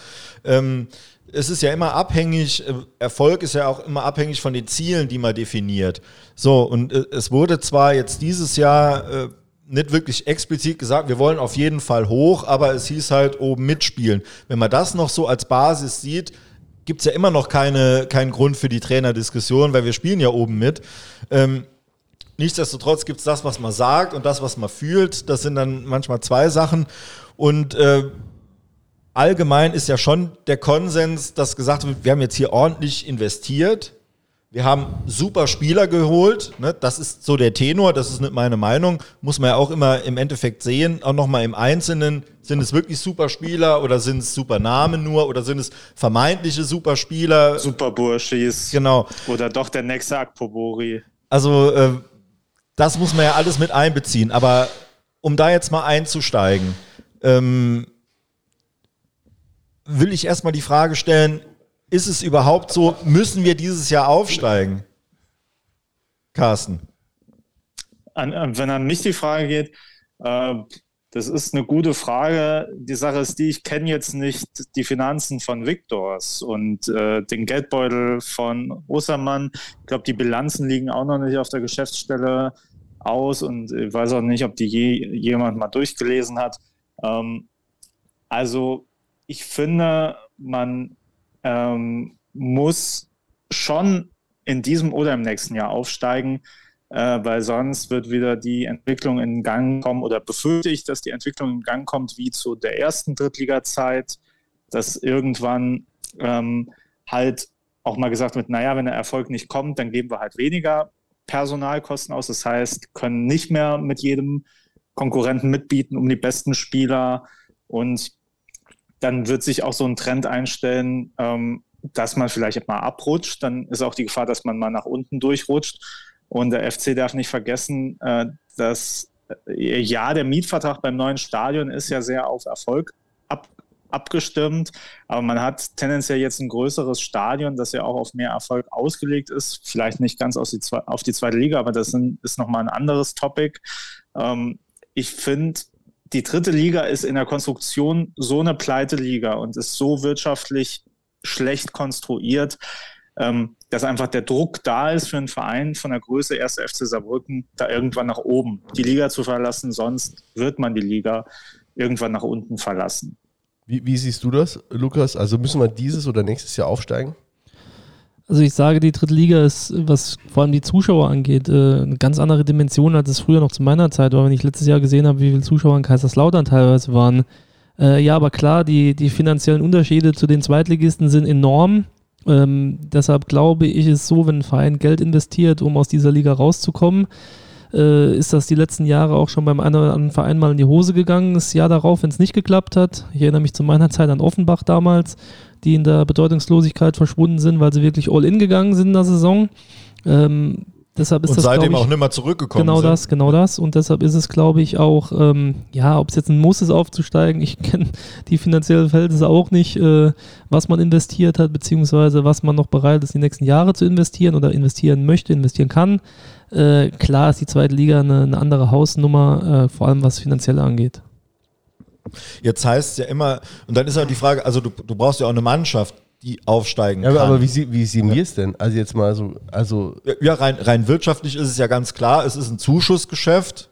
Ne? Das, das ist einfach so, da braucht man nur einen Strich drunter zu machen, dann ist das klar. Man weiß, was es an Fernsehgelder gibt. Es gibt, glaube ich, 1,1 Millionen für jeden Verein an Fernsehgeldern. Und dann kannst du gucken, was der Etat ist, den wir jedes Jahr haben. Und dann ist da schon, ist da einfach immer ein fettes Minus. So. Das ist ganz klar. Also die, du kannst dich nicht selber tragen. Aus deinen Einnahmen, die du hast, Fernsehgelder und Zuschauereinnahmen, ähm, äh, Aber das kann kannst ja du auch dich der nicht FC tragen. Bayern nicht. Also der trägt sich ja auch nicht aus seinen. Der hat Der FC Bayern, natürlich trägt er sich. Der, kriegt, der hat ja ganz andere Einnahmen. Ja, aber doch. Der hat natürlich auch ganz andere Ausgaben, aber aber Sponsoren, doch. Ja, Sponsoren, dann kriegt er die- Champions League Gelder, was in der DFL ausgeschüttet wird, das, das sind äh, äh, Dimensionen. Da, Ja, klar, aber, ist, das, äh, ne? aber, aber, aber die kriegen auch von der Telekom oder von. Also, das ist doch auch Ja, natürlich, aber das ist ja, das sind ja alles Einnahmen.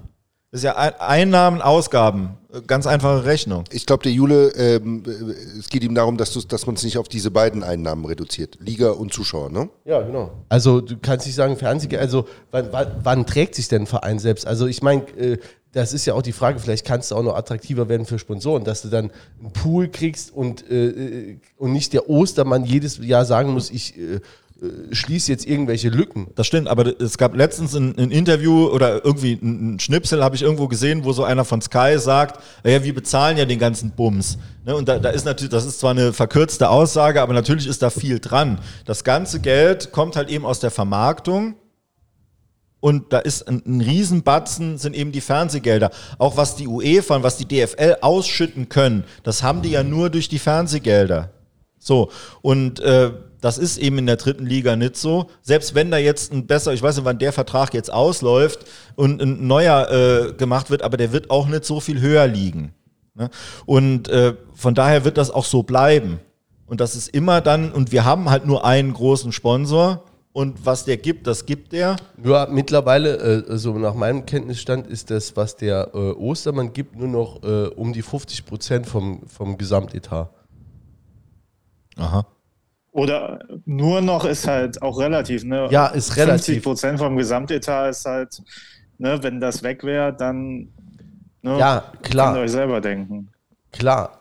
Aber ja, aber, also aber ich es kann also, sich kein Verein selber tragen in der dritten Liga. Das ist Fakt. Äh, Durch die, du- durch die Einnahmen von Zuschauern und Fernsehgeldern. Und Sponsoren eben. Du. Und Ne? Sponsoren. Ja, also all, alles, was ein Verein als, als Einnahmen hat, Außer die zweiten Mannschaft.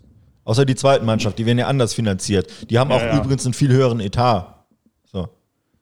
aber, aber da, da würde ich jetzt, also da würde ich jetzt wieder, äh, was heißt widersprechen, aber das, es ist doch so, also der, Dortmund oder so, die halten sich doch auch nicht, die können doch auch keine 50 Millionen Euro für einen Spieler ausgeben und sagen, das haben wir jetzt über Fernsehgelder und Sponsoren reinbekommen. Also die halten sich doch auch nur, wenn sie. Ja, aber guck, guck dir mal Werder Bremen einfach so als Beispiel an. Die hatten, die haben immer, also oft Champions League gespielt. So. Und die hatten dann auch einen Champions League Kader oder Schalke, ne? Kannst, gibt, gibt viele Beispiele. So. Und das war immer mit diesen Einnahmen war das immer kalkuliert. Und dann bricht das ein Jahr, kann man es vielleicht noch kompensieren. Und dann bricht es zwei Jahre weg und dann ist, ist alles hinfällig. Ja, aber zum Beispiel auch, weil, äh, weil in Bremen die Sponsorenlandschaft oft dünn- dünner ist. Die haben halt mit, da müssen sie Wiesenhof oder Kick oder was da für ein, für ein Gerödel auf, dem- auf dem Trikot haben. Das ist halt was anderes, als wenn du siehst, wie die Als Bayern. Victors oder was? Nee, nee, aber wenn du siehst, was da bei Bayern, äh, da die Nase Ja, mit ihrem. Bayern mit ist ja ihrem, jetzt, äh, Bay- ja, Bayern spielt ja nochmal in einer anderen Liga, selbst wenn die auch Bundesliga spielen. Aber Leipzig ist, trägt sich auch nicht selbst wahrscheinlich. Ne? Leipzig ist auch nochmal ein Sonderfall. Ja, Aber guck, guck dir mal Bochum oder so als Beispiel. ne? Oder Bielefeld. Ne? Die, das sind Aber einfach äh, da, darf ich Vereine. vielleicht was ja? einwerfen noch zu, zu eben, äh, weil, weil jetzt geht es ja auch schon sehr weit weg. Ich glaube, die Frage, Ja. Willst du uns nochmal zurückholen oder was, wenn wir jetzt einmal diskutieren? Nee, danke, danke.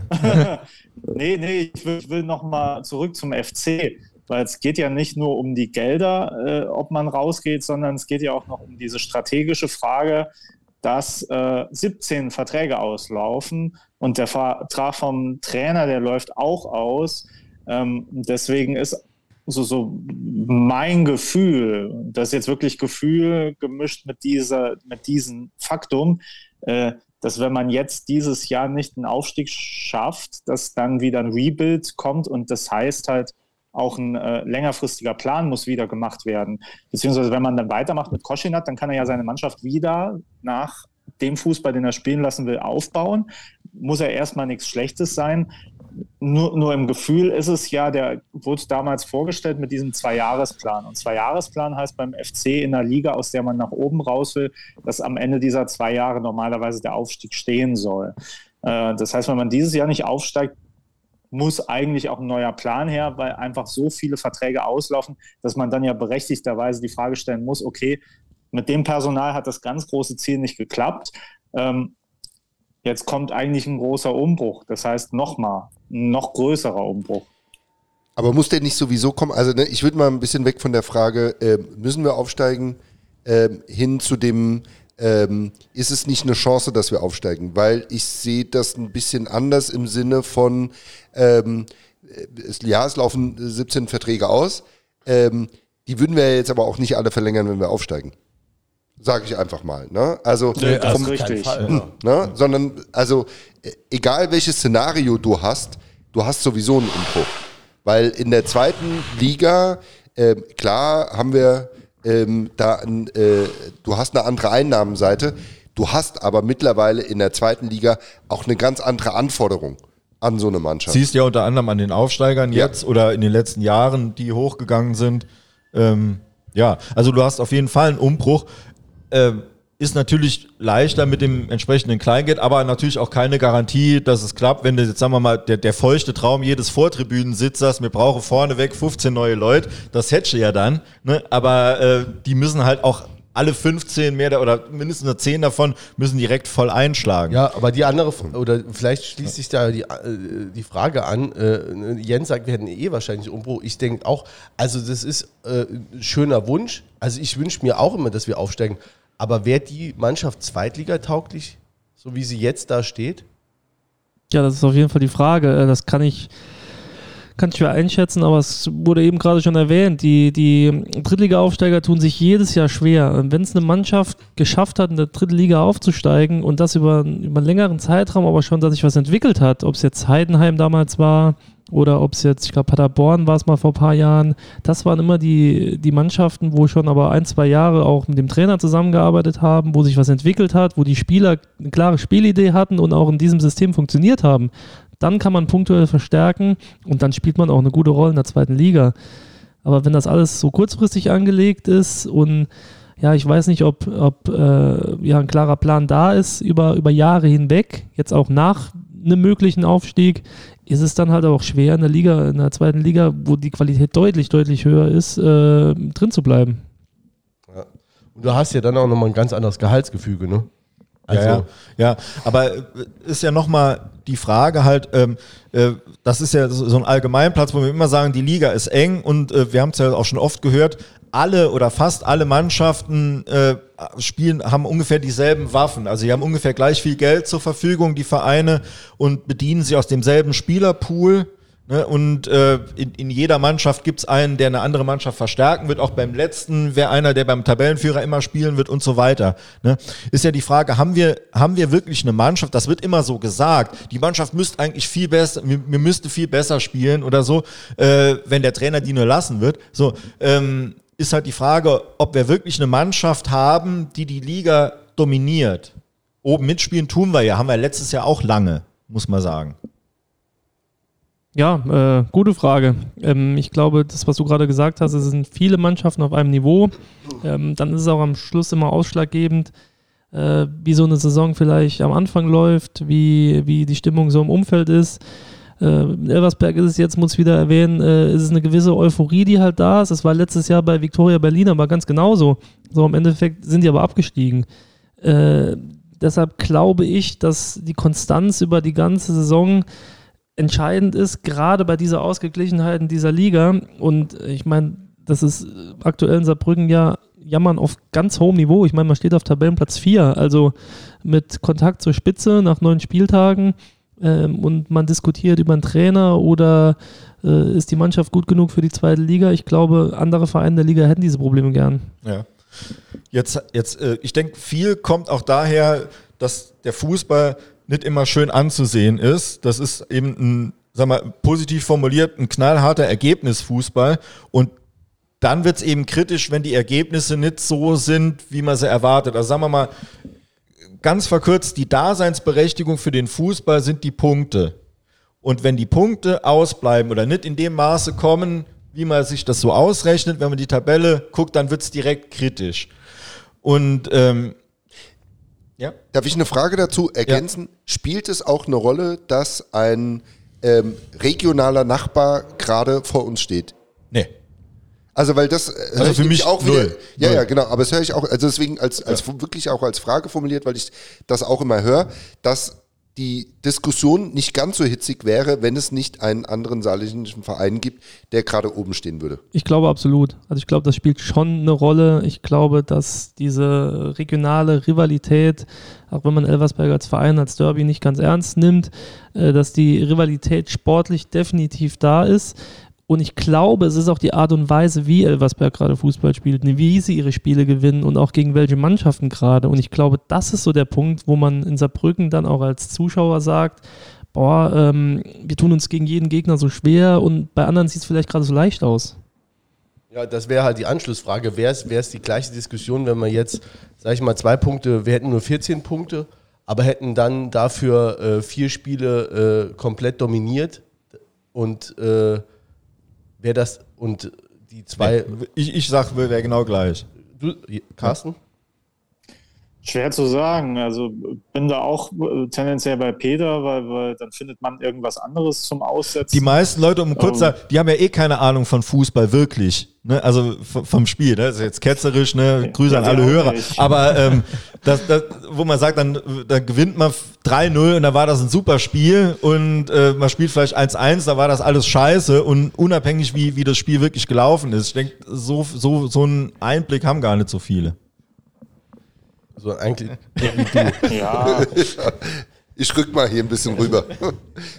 rück mal ein bisschen ab. Aber es ist halt wirklich so, ich, ich war ja, äh, erster Spieltag war ich im Stadion, ich habe jedes Spiel geguckt und äh, es ist halt wirklich diese, der Fußball ist halt nicht schön anzusehen und äh, es hat halt schon auch ein bisschen so eine Wirkung entfaltet, dass man diese Last-Minute-Siege hatte. Das fühlt sich halt für den Moment geil an, aber äh, sag ich jetzt mal, wenn dann die Ergebnisse nicht mehr stimmen, dann ist man halt auch eher so geneigt zu sagen, naja, das waren doch glückliche Siege, auch wenn es in dem Moment Arbeitssiege waren, die natürlich auch über die 90 Minuten gesehen natürlich gerechtfertigt waren, weil ja auch die defensive Leistung in den äh, Spielen sehr gut war. Äh, und das ist ja auch was, was unter Koschinat einfach stimmt. Der hat Spieler, die Leute auch nicht mehr auf dem Zettel hatten, wie und Oh, Hamburg, ey, das ist äh, schlimmer als. Naja, jedenfalls. Das muss man auch mal zugute haben. Das muss bin man. ich wieder weg? Oder? Ja, was weg? Äh, äh, bin, ich, bin, ich, wieder da? Sorry. Ja, ja, bist wieder da, aber die, Info, die Kurzfassung. Äh, ja, das ist, ist der Tauzi schuld, dass der euch ein Ziel weggeschnappt hat. äh, nee. Da blockiert nee, die Leitung, weil so viele Leute das jetzt gucken. Ist, ähm, ja, das ist also ja auch so, so, eine Stärke von Koschinat, dass er halt Leute wie Tölke und Uafero wieder stark, stark gemacht hat. Insofern, äh, das ist halt auch Carsten, mach mal das Video aus. Gut, okay, wir lassen das jetzt mal im Carsten ganz kurz, weil sonst. Äh, äh, wobei, jetzt wäre jetzt wär die Frage äh, gekommen, äh, die ich an den, äh, an den Carsten eingestellt. Carsten, hörst du uns noch? Oder hast du jetzt den Ton ausgeschaltet? Nee, ich habe nur das Bild ausgeschaltet. Nee, der hat. Ah, nee. Hat der den Ton ausgeschaltet oder ist er einfach weg? Äh, bist du noch da? Ja, ja, ja. Okay. Ähm, äh, jedenfalls, jetzt wäre die, wär die Frage äh, eigentlich an dich gekommen. Also, du hast, also, wie gesagt, du betreibst das FCS-Blog und eine Diskussion, die die ganze Zeit schon im Internet, also gerade in den einschlägigen Foren und Facebook und so weiter und so fort, tobt. Äh, die hast du jetzt ähm, auf ein anderes Level gehoben, hast gesagt, okay, schickt mir mal Videos, 90 Sekunden und sagt, äh, Trainer äh, raus oder äh, er soll bleiben. Und hast dann, also das war dann halt so, du hast da, waren unterschiedliche Ansichten, es waren einige dafür, einige dagegen. Und äh, du hast dann auch relativ lange das, das analysiert und äh, bist dann am Schluss äh, zu dem Punkt gekommen. Also es, du hast viele Pros und Kontras dann eben aufgezählt, auch die Analyse eben gut gehalten oder was du jetzt dann auch geschrieben, äh, gesagt hast, ähm, äh, spielerstark gemacht und so weiter, stabile Defensive. Hast dann aber am Schluss eigentlich quasi die Quintessenz, ich hoffe, ich, äh, ich fasse es richtig zusammen, die Quintessenz war, ähm, wenn, wenn der FCS jetzt diese Saison aufsteigen will, dann muss man jetzt über einen Trainerwechsel diskutieren.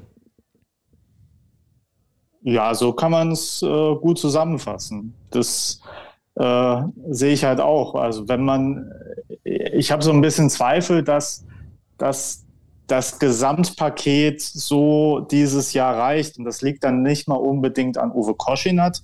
Das liegt dann vielleicht auch so ein bisschen an der Wechselwirkung äh, die Spieler und Uwe Koschinat. Dass ich da, äh, glaube ich, jetzt ein bisschen Zweifel habe, dass die immer zusammen am gleichen Strang ziehen, dass das was ist. Aber das ist ja nichts, was man aus der Presse hört, so richtig. Ne? Oder gibt es da konkret Sachen, wo du jetzt sagst, daran mache ich das fest? Naja, also ich, ich saß ja schon äh, Anfang äh, des Jahres bei euch und da ging es ja auch um, unter anderem um die, äh, sag ich jetzt mal, Reaktionen nach dem äh, Lautern-Spiel letzte Saison. Ähm, und das war schon relativ heftig, dass da, sag ich jetzt mal, äh, Spieler auch gesagt haben, ey, äh, nach Siegen ist er an der Kurve und nach Niederlagen jetzt wie heute nicht. Und ähm, ich habe so das Gefühl, auch so, so in Berlin, äh, wie das am Zaun war nach Spielende, mh, dass das ich weiß nicht, es fühlt sich nicht so an, als wäre da so äh, jetzt, sage ich jetzt mal, wie bei Quasniok dieser Kult, dass da äh, der Trainer so, so eine komplette Mannschaft, vielleicht bis auf ein paar Ausnahmen hinter sich hat. Äh, das ist aber, da hast du natürlich recht, das wird so über die Presse kaum kolportiert. Und ich will jetzt auch nicht auf Gerüchte einsteigen oder so. Es wird einem ja auch viel erzählt und viel zugetragen. Ähm, ich mache das eher so an solchen Beobachtungen fest, die ich jetzt auch tatsächlich hinterlegen kann. Das ist natürlich nicht viel, nur ähm, du merkst ja schon, wenn da Kicker sind, die eigentlich ein bisschen mehr können. Und ich habe so das Gefühl, der Fußball limitiert die auch schon. Da sind wir ja zum Beispiel, da können wir den Bogen schlagen, auch zu dem, was der Lukas erzählt hat. Das ist ja eigentlich, oder sagt mal so, äh, alles eine Fußballschule und die geht zurück auf den Milan äh, Sasic oder Sasic, wie auch immer. Ähm, Kilic und Koschinat, das sind ja beides Sasic-Schüler. Und das ist ja was, was man, was man dem Uwe auch dann vorwirft. Er lässt eine bestimmte Art Fußball spielen. Wir haben es ja jetzt anderthalb Jahre gesehen oder ne, fast anderthalb Jahre. Und ich denke auch nicht, dass der davon nochmal abgeht. So, von seiner Art Fußball zu spielen. Also ich denke, man kann jetzt nicht erwarten, dass er jetzt nach der Länderspielpause sehen wir jetzt hier einen bedingungslosen Sturmlauf oder ein ganz anderes, ein Kurzpassspiel oder irgendwie sowas, sondern äh, ich denke, der, der wird dabei bleiben. Ist halt die Frage, ist mit dieser Art Fußball zu spielen, ist da was erreichbar? Wie siehst du es, Lukas? Also ich glaube, es ist, ja, es ist eine ganz merkwürdige Situation in Saarbrücken gerade. Ich glaube, vor dem Bayreuth-Spiel war äh, Saarbrücken ungeschlagen in der Liga. Es wurde über einen Trainer diskutiert ähm, und gleichzeitig war es aber auch so, wenn sie das Spiel nicht gewonnen hätten, hätten wir auch gleich wieder sagen können, wir haben seit vier Spielen kein Spiel mehr gewonnen. Also man kann diese Dinger dann halt auch in gewisse Richtungen drehen. Ähm, ich glaube, die Mannschaft ist gut genug, um da oben mitzuspielen und auch äh, aufzusteigen ich bin ein Fan von aktivem Fußball, von, von begeisterndem Fußball, der die Leute mitnimmt. Ähm, das ist meine Art und Weise, wie ich gerne Fußball spiele, ähm, wie ich auch gerne Fußballspiele mir angucke. Und ich denke, das ist bei jedem so. Und ich glaube, deshalb entsteht halt gerade so in Saarbrücken das Gefühl, hm, äh, die gewisse Unzufriedenheit ist da, weil es die Leute nicht begeistert, die Leuch Leute nicht mitnimmt. Und ich glaube, ähm, mit dieser Art und Weise Fußball zu spielen, ist es am Ende vielleicht so, dass man das ein oder andere Mal vielleicht ein Unentschieden zu viel holt oder auch mal ein Spiel unglücklich verliert oder in der letzten Minute nicht gewinnt. Und ich glaube, damit wird es schwer. Ähm, ich würde gerne nochmal einen Schritt zurückgehen und die Frage, ab wann aus eurer Meinung ähm, sollte eine Trainerdiskussion starten? Ähm, Erfolglosigkeit, ähm, also nur um mal ein paar Beispiele zu nennen, ich will euch ja die Antworten nicht in, in den Mund legen. Ne? Also spielt zwar begeisterten Fußball, verlierst aber immer. Ist das, startet man dann eine Trainerdiskussion? Startet man eine Trainerdiskussion, wenn man äh, schlechten Fußball spielt, aber trotzdem gewinnt? Wenn man einen Trend sieht, ab wann ist es ein Trend? Also mal so aus, vielleicht, genau. Ja, die Frage ist echt, echt gut und schwierig zu beantworten. Ähm, ich habe da eine klare Meinung zu. Also ich glaube, wenn man einen Trainer verpflichtet, dann weiß man, für welche Art und Weise Fußball er steht. Ich glaube, das hat sich dann über Jahre schon rauskristallisiert. Und dann, ja, ist es nicht so, dass man jetzt plötzlich komplett überrascht sein kann, äh, was die Mannschaft für einen Fußball spielt. Die Frage ist immer, passt der Trainer zu den Spielern? Beziehungsweise kann er die Spieler holen, die zu seiner Spielidee passen? Für mich ist es so, dass halt viel zu schnell zu Diskussionen losgehen, wenn die Mannschaft guten Fußball spielt und vielleicht der Erfolg nicht da ist, dass man dem Trainer die Zeit nicht gibt, die er vielleicht bräuchte. Ähm, ich glaube, wenn man guten Fußball spielt und dann verliert, sollte keine Trainerdiskussion losgehen, weil ich glaube, dass der Erfolg sich irgendwann einstellen wird.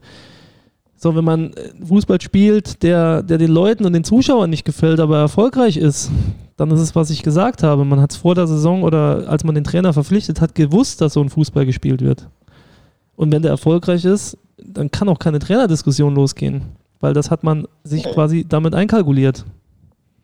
Ich, also, ich hätte eine Frage an Lukas. Äh, die, die, ich hoffe, jetzt hört man mich besser. Ich habe ja. das Gerät gewechselt. Ähm, äh, du hast ja als Spieler auch, sage ich jetzt mal, so ein paar Momente erlebt, da erinnere ich mich noch lebhaft dran. Luginger, der schon in der ersten Saison, sage ich jetzt mal, dieses Spiel 1 zu 3 gegen Jena hatte, wo Kritik sehr virulent war. Dann später so ein Spiel, wo er, glaube ich, mit einem 0 zu 0 gegen Karlsruhe so das Ruder rumgerissen hat. Da gab es ja auch, sage ich jetzt mal, zu damaligen Zeiten war das vergleichbar mit heute. Man war jetzt nicht super schlecht oder jetzt nicht weit unterhalb den angepeilten Zielen, aber es gab doch so eine äh, Kritik am Trainer. Ähm, was war damals ausschlaggebend, dass dann doch irgendwie, sag ich jetzt mal, der hat ja dann irgendwie doch noch das Ruder immer rumgerissen. Ich glaube, man hat ihm damals die Ruhe gegeben zu arbeiten und ein ganz eklatanter Unterschied zu damals war, dass wir niemals mit der, mit der Zielsetzung in eine Saison ge gegangen sind, dass wir oben mitspielen oder aufsteigen müssen, weil ich glaube, damals war diese, diese Dankbarkeit da, ähm, nachdem man so tief gesunken war, wieder auf der nationalen Bühne zu sein, wieder Drittliga-Fußball zu sehen und ich glaube, es war auch jedem im Umfeld und von Zuschauern bewusst, dass man mit den Top-Clubs in der Liga damals finanziell nicht mithalten konnte und auch mit den Spielern nicht mithalten konnte. Und ich glaube, das ist der Unterschied, dass die, die Diskussionen so schnell damals gar nicht losgegangen sind und Trainer viel mehr Ruhe hatte zu arbeiten. Also denkst du, wir sind auch Geißel unserer eigenen Zielsetzung jetzt? Ja, auf jeden Fall. Also ich glaube, ähm, wenn, man, wenn man die Ziele hat, oben mitzuspielen und das beinhaltet nun mal zwei Jahresplan den Aufstieg im Endeffekt und man steht auf Platz 4, also ich glaube, am Ende der Saison kann man sich darüber beschweren, aber ich glaube, nach neun Spieltagen ist es halt schwierig. Und ich sage ja, die Art und Weise, Fußball zu spielen, ist seit letzter Saison bekannt. Sie war auch bekannt, wenn man Uwe Koschinat verfolgt hat bei den Mannschaften, äh, wo er vorher Trainer war, wie Fußball gespielt wurde. Das kann funktionieren. Es entspricht aber nicht dem, wie ich Fußball sehe, wie ich mir Fußball gerne angucke, wie ich gerne Fußball spiele und wie ich Fußball auch denke. Also das ist halt das Problem. Deshalb kann ich die Kritik nachvollziehen, aber ich kann sie nicht nachvollziehen, äh, wenn man einen Trainer verpflichtet und dann nachher ja, äh, unzufrieden ist über die Art und Weise, wie die Mannschaft Fußball spielt, wenn der Trainer aber genau für diese Art und Weise Fußball zu spielen steht. Ich denke, das ist. Gut, mir Fans haben den ja nicht verpflichtet. Ja, ja, klar, das, das ist, ja, natürlich, ist, ist mir klar, aber dass man da unzufrieden ist, weiß ich. Aber äh, dann sollte die Diskussion, dass die bei den Fans geführt wird, ist logisch, auch emotional geführt wird, ist logisch. Ähm, ich glaube aber, der Verein muss dann seiner Linie treu bleiben äh, wenn der Erfolg da ist, weil ansonsten äh, ja, kann ich es halt auch nicht mehr nachvollziehen. Es ist ja ironisch, dass Jürgen Luginger jetzt, äh, sag jetzt mal, da, damals von profitiert hat, dass es keine so klare Zielsetzung gab. Und jetzt äh, hat er ja quasi so ein bisschen ringehauen, ne? mit äh, sechs Punkte aus zwei Spielen und solchen Sachen. Ja, also ich glaube, damit ähm, erhöht man natürlich den Druck tut dem Trainer dann auch keinen Gefallen und hitzt die Diskussion vielleicht dann auch nochmal an. Äh, ja, aber wenn man die Zielsetzung hat gegen zwei Aufsteiger, dann sollte man die Punktzahl holen, obwohl die Liga so ausgeglichen ist, dass man auch in Essen mal verlieren kann. Also ich ja. würde gerne genau auf diese Frage nämlich dann auch nochmal äh, äh, zurückkommen und äh, vielleicht Carsten, auch du, ne? was, was war für dich der Auslöser, diese Trainerfrage jetzt zu stellen? Ähm, du, ich lese ja auch so die Kommentare zu den Videos, die kommen und das ist, äh, sag ich jetzt mal, dadurch, dass der Kanal gewachsen ist, auch mehr geworden und da ist ja auch immer so ein, sag ich jetzt mal, Bias da, also so eine Verzerrung, dass es immer die Unzufriedenen oder latent Unzufriedenen sind, die dann lauter sind oder häufiger schreiben äh, und sich da artikulieren und da kam halt immer wieder eine Diskussion und die machte sich vor allem an dem Fußball, der gespielt wird, fest, vor allem an dem Schlagwort fehlende Spielidee. Ähm, und ne, nach dem Essenspiel gab es dann halt auch die ersten, die kommen mit Trainer raus, Trainer raus. Meine Idee war wirklich zu sagen, okay, Trainer raus, habe ich jetzt schon hundertmal gelesen. Ich lade halt die Leute mal ein, die sagen Trainer raus oder naja, Trainer rausrufer sind richtige Dummköppe. Äh, mal wirklich sich die Zeit zu nehmen, auch als ihre Person, die sie sind, mit ihrem Gesicht, mit ihrer Stimme dazu zu stehen, was sie zu sagen haben zum Trainer, ähm, um mal wieder halt festzumachen, ey, wir, wir können als FC-Fans unterschiedlicher Meinung sein äh, und trotzdem als FC-Fans untereinander diskutieren, weil ich erlebe halt oft, dass die Diskussion ja auf dem Level versackt, äh, du bist doof, weil du äh, willst den Trainerkit halten und der andere sagt, du bist doof, weil du den Fußball gut findest. Naja, und ich, ich hätte halt lieber, dass man dann vielleicht am Ende des Tages voneinander dann nochmal ein bisschen lernt oder sagt, naja, ähm, vielleicht ist ja der Fußball gar nicht so schlecht, wie ich ihn gesehen habe oder dass man anders sagt, so sagt, naja, vielleicht muss ja doch das eine oder andere noch passieren, aber dass, äh, dass man halt nicht mehr so eine Diskussion abwirkt durch durch dieses Geplärre, was halt eine Anonymität halt sehr einfach ist, aber nicht, wenn man halt wirklich als Person, die man ist, dazu steht und man macht sich ja auch mit einer Meinung immer angreifbar. Ähm, ich finde, so, so, eine Diskussion muss allerdings einen Rahmen haben. Ähm, und ich finde, die Frage, ist der Trainer der Richtige, ja oder nein, die gibt dieser Diskussion keinen Rahmen.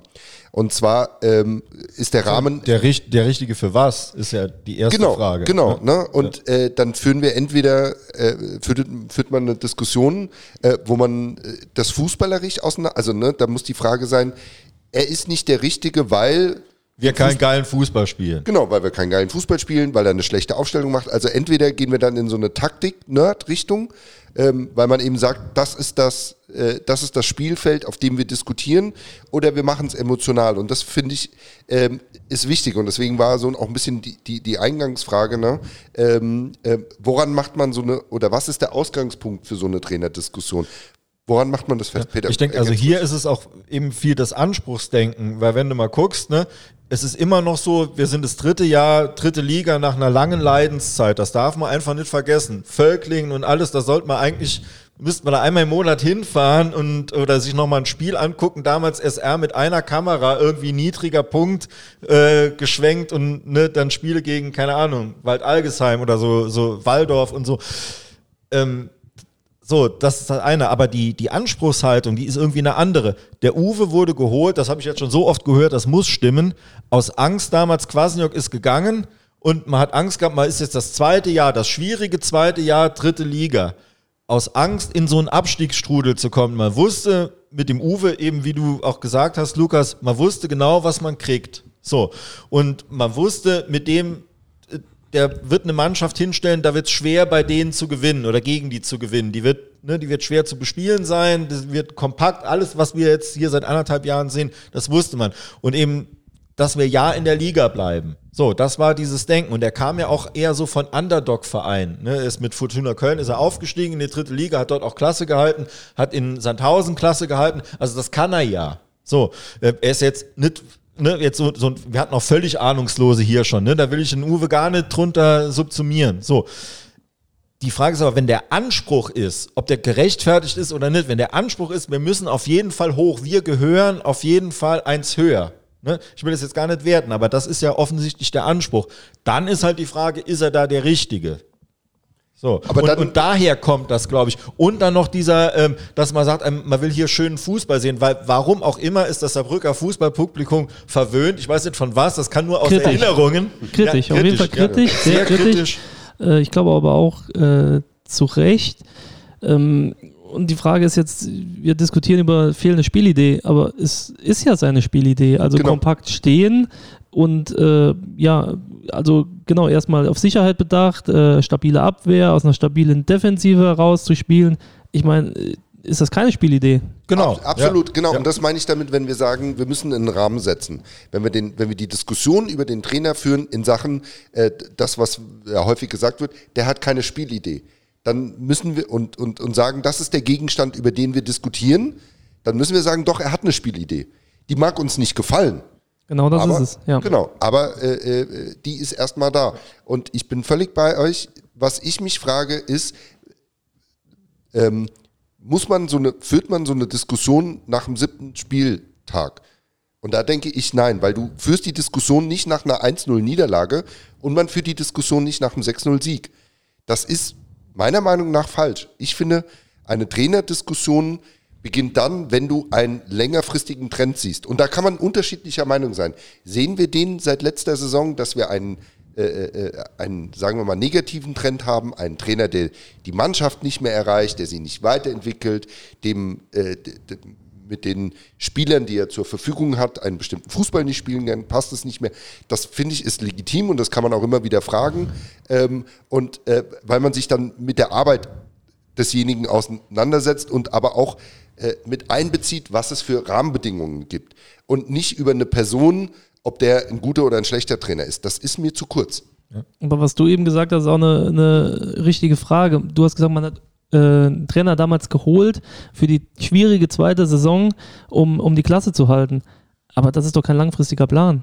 Also das ist doch kurzfristig versucht, Löcher zu stopfen, um, um nicht in irgendeinen Abstiegsstrudel zu geraten, aber das ist doch kein, kein Plan, wo man sagt, wir wollen hier was entwickeln. Das ist doch einfach nur kurzfristig, äh, wir wollen jetzt gucken, dass, dass wir das Negative verhindern und nicht irgendwas Positives erreichen. Ja, absolut. Und dann wird aber, dann spielt man doch eine, eine, ordentliche Saison, muss man doch mal sagen. Das Ende war ein bisschen, ne, ist so ein bisschen dahin geplätschert, aber ja eigentlich doch, man war lang dabei.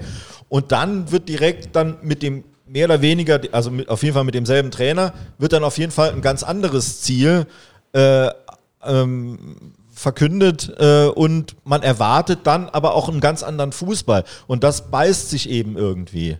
Ne? Ähm, andererseits wäre es auch schwer gewesen, dem Umfeld zu verkaufen, äh, nochmal irgendwie, ah ja, wir wollen eine gute Rolle spielen und so, da, da hätte es dann gesagt, ah nee, man muss, man muss aus der Liga raus. Also es ist, ist einfach schwer, sich in diesem Spannungsfeld so zu positionieren, ähm, dass, man, dass man alle mitnimmt. Das wird man auch nie schaffen.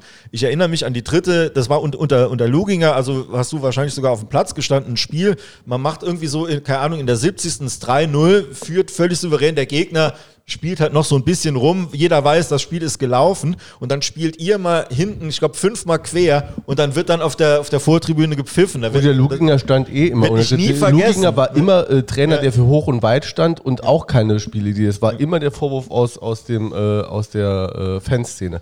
Und äh, die Frage, die man, äh, die man sich ja auch stellen muss, also es, wenn man jetzt die Diskussion führt und äh, auch mit einer Schärfe führt oder jetzt Carsten aus, wie du es gemacht hast, also dass man es einfach jetzt mal, sage ich mal, öffentlich jetzt nochmal die Frage stellt, ist ja auch so, wird, wird man dann der, äh, äh, dem Mensch oder der Person Uwe Koschinat halt gerecht? Ne? Also kann man, also aber das ist ja eh, ne, ich bin, bin nicht der Carsten, aber äh, das ist ja eh, im Profifußball ist das ja eh so krass, wie du gesagt dieses Haifischbecken. Wenn ich jetzt, jetzt äh, der Adi hat sich nochmal verletzt, das erste, wie, wie diese Nachricht kam, im Gästebuch schreibt dann irgendeiner, ja, den Vertrag kann man auf gar keinen Fall im nächsten Jahr verlängern.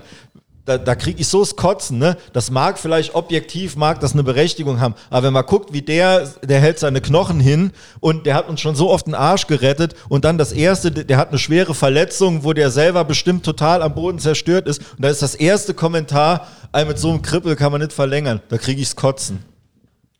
Ja. Carsten, wie, siehst Aber, du? Aber darf ich kurz, ja. äh, also ich, ich bin so ein bisschen, ähm, will jetzt den Gegenrede zu Jens machen, weil ich finde halt schon, erstmal die Diskussion ist halt da und äh, ich tue mich halt schwer damit zu sagen, jetzt machen wir Vogel raus, Kopf in den Boden und hören halt nicht, was da diskutiert wird, weil es gibt ja, sage ich jetzt mal, so ein latentes Bauchgefühl der Unzufriedenheit. Dann kann man ja hingehen und sagen, wir gucken mal mit Argumenten darauf, wie fundiert ist das? Wie äh, stimmig ist die Diskussion? Dann kann man immer noch sagen, die Diskussion, die geführt wird, ist eine falsche, aber man muss ja irgendwie erstmal so durchdeklinieren, was stimmt nicht oder was denken die Leute, was nicht stimmt. Also was, was sich bei mir auch so ein bisschen rauskristallisiert, wenn ich jetzt so, so auf die Fakten gucke und auch das, was ihr heute Abend gesagt habt und auch was Lukas gerade gesagt hat, meine ich mit ähm, Kurzfristigkeit und Strategie, äh, dann muss ja eigentlich mal die Diskussion doch heißen, was ist die Strategie vom ersten FC Saarbrücken? Weil wenn man dann ersten Trainer holt, um, sage ich jetzt mal, ein Abrutschen zu verhindern, was vollkommen legitim ist, äh, aber dann, sage ich jetzt mal, plötzlich merkt, okay, wir spielen ja über unseren Erwartungen oder über unsere Möglichkeiten vielleicht sogar, ähm, dann wabert das immer so hin und her, was das klare Ziel ist. Dann liest man irgendwie zehnmal das Interview vor Saisonbeginn durch und weiß immer noch nicht so ganz, okay, wollen wir jetzt aufsteigen oder wollen wir nur so viele Punkte haben, dass wir auf jeden Fall aufsteigen müssen, weil das eine Anzahl von Punkten ist, die ein Aufsteiger hat. Äh, da sind alle auch sehr kryptisch und äh, auch, dass man so mitten in der Saison dann so ein Rüdi Ziel mit seiner Initiativbewerbung reinholt, der schon irgendwie, keine Ahnung, der, der alle Testspiele in der Vorbereitung ge geguckt hat, vielleicht oder ein paar, den habe ich ja in äh, Queershit gesehen, da hat Jürgen Luginger noch so Leuten vorgestellt, ja, das ist der Rüdiger. Ähm, ein paar Wochen später ist er da und erzählt dann in Interviews, dass das eine Initiativbewerbung war, die er auch wohl bei ein paar Vereinen gemacht hat. Ähm, da frage ich mich ja doch, was ist die Strategie? Und dann kann man ja schon sagen, naja, lieber erster FC Saarbrücken, das ist ja nicht ganz so verständliches Anpassen oder immer wieder umsteuern in der Strategie. Und da will man ja schon wenigstens ein bisschen besser nachvollziehen können, was da passiert, weil manchmal kann man es dann einfach nicht. Ja, also würde ich dir jetzt gar nicht widersprechen, aber es sind ja zwei unterschiedliche Diskussionen, ne? Genau, das, genau, da, da, wollte ich auch sagen, was Jens eben gesagt hat. Aber also, du kommst ja du durch, führst ja trotzdem eine Trainerdiskussion zur anderen, ne? Naja gut, Jens hat ja auch gesagt, und das finde ich auch richtig, dass man, dass man äh, das äh, entweder nerdy äh, äh, zu Fußball diskutieren kann, aber hier wird ja die Person diskutiert. Und da weiß ich auch nicht immer, also ich bin da auch lieber ein bisschen zurückhaltend, weil, ne, ich meine, da, da gehst du zu, ne, ich war vor, vor zwei, drei Wochen äh, äh auf einem Jugendspiel von der, von der U19, dann steht der Koschiner da, der mit, mit dem, mit dem Hemsroth, mit dem Co-Trainer, der Jürgen Luginger steht da, äh, die sind alle morgens da, die, die leben das auch in dem Verein. Und ähm, dann äh, muss man dem schon auch gerecht werden, äh, wenn, wenn man das dann äh, äh, diskutiert und wenn ich, wenn ich da Forderungen klarer habe und äh, die, die Frage, die sich mir dann äh, im Anschluss auch dann sowieso stellt, ich meine, um, um nochmal zu deiner Quintessenz auch zu kommen, du sagst dann, okay, wenn wir aufsteigen wollen, dann müssen wir jetzt die Trainerdiskussion führen, was ja nichts anderes heißt. Wenn wir aufsteigen wollen, dann sollte man den Trainer wechseln. Ne? Dann ist ja auch die Frage, was wäre denn jetzt äh, die Alternative? Also jetzt mal konkret. Also welcher Trainer kommt denn jetzt von woher, der finanzierbar ist, muss man davon ausgehen, dass Uwe Koschin hat auch nicht 3,50 Euro verdient, dann musst du den noch bezahlen bis zum 30.06.2023. Der dann, uns mit der Mannschaft den Aufstieg garantiert. Weil das uns, müsste der, ja, weil das jetzt, darf dann nicht so, in die Hose wa, gehen. Was ne? muss der denn machen? Der muss erstmal begeistert, der muss erstmal begeisternden Fußball spielen.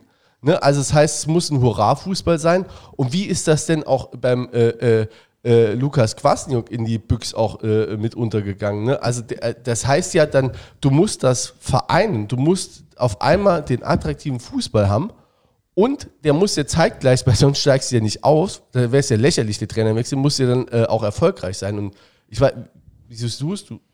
Ja, das war eben schon die Frage. Also es ging ja los mit diesem äh, Zwei-Jahres-Plan, den man hat. Aber so ein Plan, der muss ja immer mit einer Strategie bisschen hinterlegt sein. Ich, ich weiß bis heute nicht, für welche Art und Weise Fußball zu spielen äh, Saarbrücken eigentlich steht. Also wenn man den Trainer geholt hat, dann will man auch diese Art und Weise Fußball spielen von Vereinsseite.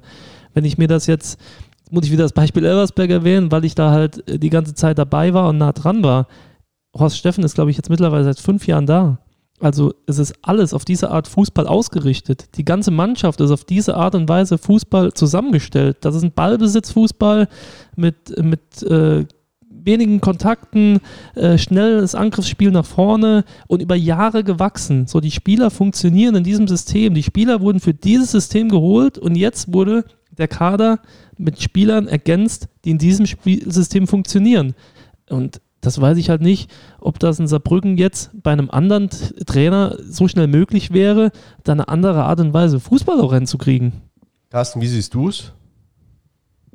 Naja, das ist ja die äh, spannende Frage, weil so, wenn ich drauf gucke, wie in dem Sommer äh, eingekauft wurde und wenn ich dann sehe, wie die Spieler eingesetzt werden, habe ich halt schon stelle ich mir so die Frage, ob wirklich die Spieler gekauft wurden, äh, weil die ins System passen oder weil man irgendwie gesehen hat, aha, das, das ist ein guter, der ist gerade verfügbar, den müssen wir einem Kon Konkurrenten wegschnappen oder so. Äh, bei Neudecker zum Beispiel, äh, wo, wo ich halt schon anerkenne, das ist äh, ein überragender Fußballer, äh, schlägt kluge Pässe und pipapo. Aber ich habe so das Gefühl, der ist nicht wirklich ins Spiel reingebunden. Und klar kann man sagen, das ist so ein Effekt, wenn ein Spieler neu im Verein ist, muss der sich ja auch erstmal eingewöhnen, ins System reinkommen. Aber so insgesamt habe ich nicht das Gefühl, dass alle Neuzugänge, die man hat, wirklich so auf diesen Fußball ausgerichtet sind. Und ähm, das ist so der Widerspruch, den ich nicht so ganz kapiere, weil dann äh, denke ich mir, dass dann irgendwie, keine Ahnung, Bedürfnisse vom Trainer und Einkaufsliste im Sommer aneinander vorbeiging. Da kann es ja auch Sachzwänge für geben. Äh, nur das löst dann halt zwangsläufig irgendwann eine Unzufriedenheit aus. Oder man muss halt sagen, dass die Spieler doch nicht so ganz, äh, sag ich jetzt mal, dem Plan folgen oder zusammen mit dem Trainer gefunden haben. Aber dann ist das ja auch ein kommunikatives Problem zwischen den Spielern und dem Trainer. Ja, es ist aber auch halt auch nicht strategisch, also mittelfristig oder langfristig gedacht. Also gerade wenn man jetzt überlegt, wir verpflichten einen Spieler, um genau ihn irgendjemand wegzuschnappen, dann ist das, denke ich, eine fatale Art und Weise. Aber das kann man dem Trainer nicht anlassen, sondern wahrscheinlich dann eher der Vereinsführung, beziehungsweise den handelnden Personen, die eigentlich eine, einen Plan entwickeln sollten oder eine Mannschaft anpassen sollten, die entweder zum Trainer passt oder an die Spielidee äh, heranführen sollten und einen Trainer dafür verpflichten, der für eine andere Spielidee steht, der vielleicht die Leute besser unterhält und trotzdem erfolgreich ist. Aber hätte, hätte man in Saarbrücken überhaupt die Zeit, jetzt wie jetzt, äh, wie lange ist der Steffen bei Elversberg? Fünf Jahre. Fünf Jahre. Äh, so lang dann auch ja mit Misserfolg, wenn ihr dann dort das Ziel war, äh, Aufstieg, ist dann ja alles unter Platz zwei oder in der Relegation scheitern, ist ja Misserfolg, so lange äh, hier, hier arbeiten kann. Also ähm, ich glaube, dass es ähm, nicht schwarz-weiß ist. Ne? Also äh, auch da, was ist Erfolg, was ist, was ist Misserfolg. Und ähm, ich glaube nicht, dass du hier die Zeit hast, ähm, über fünf Jahre etwas aufzubauen, wenn du kontinuierlich als 15. abschließt. Die Saison. Das glaube ich nicht.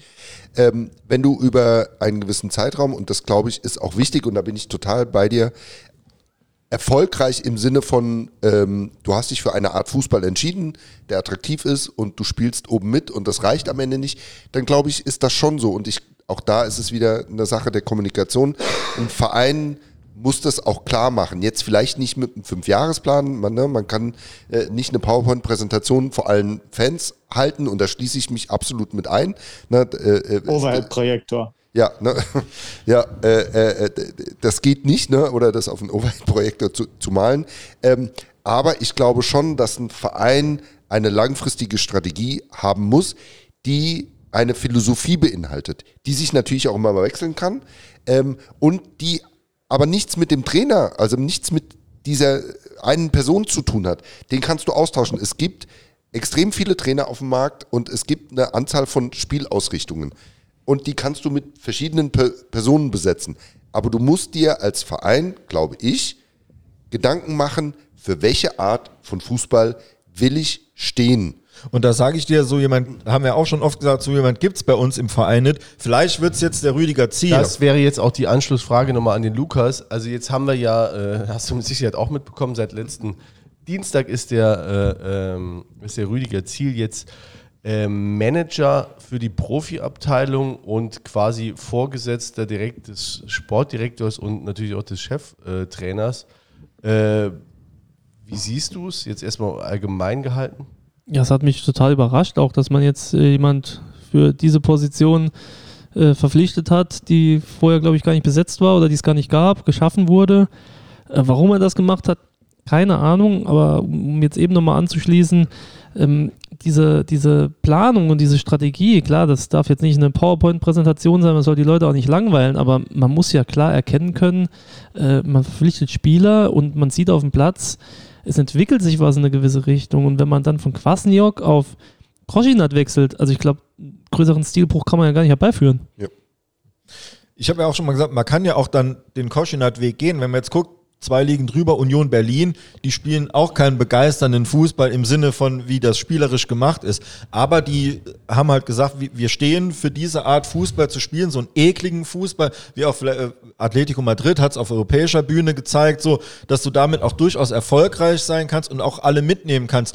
Nur, äh, wie gesagt, du brauchst die Leute dafür das ist natürlich in einem Jahr gemacht, auch nicht in zwei Jahren. Sowas muss wachsen. Aber sowas muss man dann eben auch sauber kommunizieren. Das ist unser Weg. Wir wollen ne, so und so den Fußball spielen. Und der Weg ist das Ziel. Der Weg ist das Ziel. Der, der, dann heißt immer der maximale sportliche Erfolg. Aber das will ja jeder. Das ist ja auch keine Strategie. Das ist einfach was, was man sagt, ne, äh, was einfach das Ziel Ja, ist. das ist das Resultat des Ziels. Genau, Also ja. ist es nicht. Also ähm, das ist das, was man gern möchte. Aber man sagt nicht, wie man da hinkommt. Ja. Und ich glaube, Aber da man, hat man doch eh Probleme beim FC damit. Ich erinnere mich noch sehr lebhaft, das ist jetzt auch ein Callback äh, auf, äh, was wir in der Folge heute hatten. Äh, damals diese Mitgliederversammlung, wo Milan Šašić vorgestellt wurde, 2013, wo gesagt wurde, ich glaube von Dieter Weller, wir haben den Mann nicht geholt, um uns nur die Klasse zu halten, mit dem Mann wollen wir in die zweite Liga. Ähm, aber dann hat man irgendwie die Strategie, die man da irgendwie zusammenklabustert hat, in so ein paar Monaten dann auch nach zwei Spielen wieder auf den äh, Müllhaufen geworfen. Das ja gut, die, so da, aber, das ist, aber das ist jetzt zum Beispiel auch wieder die Frage, nochmal vielleicht, also du hast gerade nochmal eben die andere Frage beantwortet. Jetzt hatten wir den, äh, äh, damals hat noch der Dieter Weller, äh, äh, der Steuerberater, äh, die sportlichen Ziele definiert. Jetzt haben wir zumindest Rüdiger Ziel. Äh, f- für welchen, oder denkst du, oder weißt, wissen wir, für welchen Fußball der steht oder, äh, oder, oder trauen wir dem jetzt zu in diese, in diese laufende Saison? Er hat ja gesagt, er hat von außen äh, analysiert und versucht jetzt festzustellen, ob die Analyse auch dann äh, intern so hinkommt. Trauen wir dem jetzt zu, dass er die richtigen Schlüsse draus zieht, sich hier so auch so weit festigt, auch in dem Teamgebilde, äh, dass er dann Entscheidungen treffen kann, die äh, positiv sind? Also äh, äh, ähm, ich will es mal auch unabhängig erstmal von der Person machen. Was ich wichtig finde, ist, ähm, dass es ein klares Bekenntnis dazu geben muss, dass es einen Mann gibt, der sich darum kümmert. Weil die Aufgaben sind vielfältig und komplex. Ähm, und nehmen wir mal äh, den Sportmanager, also den Luginger, äh, da wird ordentlich viel Zeit draufgehen, sich Spiele anzugucken. Ähm, und das kannst du nicht machen, ne? also für die Älteren von uns mit äh, der Fast-Forward-Taste, äh, die noch einen Videorekorder kennen, sondern du musst dir die Zeit nehmen und musst dir das angucken. Und die Zeit, die du da investierst, die fehlt dir woanders. Ne? Und in welcher Kombination man das auch immer macht, aber per se ähm, die sportliche Kompetenz zu stärken, ne? ohne jetzt zu sagen, da ihn äh, einzusetzen, ist genau richtig. Aber per se mehr Personen zu haben, mehr Personen mit sportlicher Kompetenz zu haben, glaube ich, ist wichtig, um so eine Strategie zu entwickeln. Das kannst du nicht zu zweit machen und schon mal gar nicht in der Kombination Trainer-Manager, weil dazu ist äh, zu viel Fluktuation auf dem, auf dem Trainerposten, sondern das müssen Leute sein, die eher für eine Konstanz im Verein stehen und die müssen sich dafür Zeit nehmen und das muss auch in einem mindestens mal Dialog, eher vielleicht sogar auch in einer äh, äh, größeren Gruppe, nennen wir es mal Strategiegruppe äh, äh, sein, zu dem verschiedene äh, dazugehören, ein äh, Geschäftsführer, weil da auch nicht sportliche Komponenten eine Rolle spielen, um so eine Strategie für so einen Verein zu entwickeln die wir dann nicht in Stein meißeln, aber eine, eine Richtschnur haben, an der wir uns orientieren. Und deswegen finde ich es erstmal gut, abgekoppelt von der äh, Frage, kann er das, ja oder nein, aber mehr Kompetenz zu haben und mehr Personen zu haben, mehr Manpower zu haben, sich diesen Themen anzunehmen, finde ich extrem wichtig. Da kann man jetzt ja mal gucken, äh, Rüdiger Zier, der ist ja der Carsten-Experte, der möge mich korrigieren, aber der hat ja bisher eigentlich im Jugendbereich gearbeitet und dann letztes Jahr hatte er Havelse trainiert. Ne, da äh, liege ich ja richtig. Und von Havelse habe ich genau zwei Spiele gesehen, nämlich die beiden gegen uns. Das erste war ein furchtbares Gekicke, was wir dann gewonnen haben. Was Und- erster Spiel. Erster Spieltag, Ja. 1-0 Guras. Irgendwie, aber Ja. schlechtes Spiel. Wir waren, sagen wir mal, optisch überlegen, aber es war, es ging nicht viel insgesamt.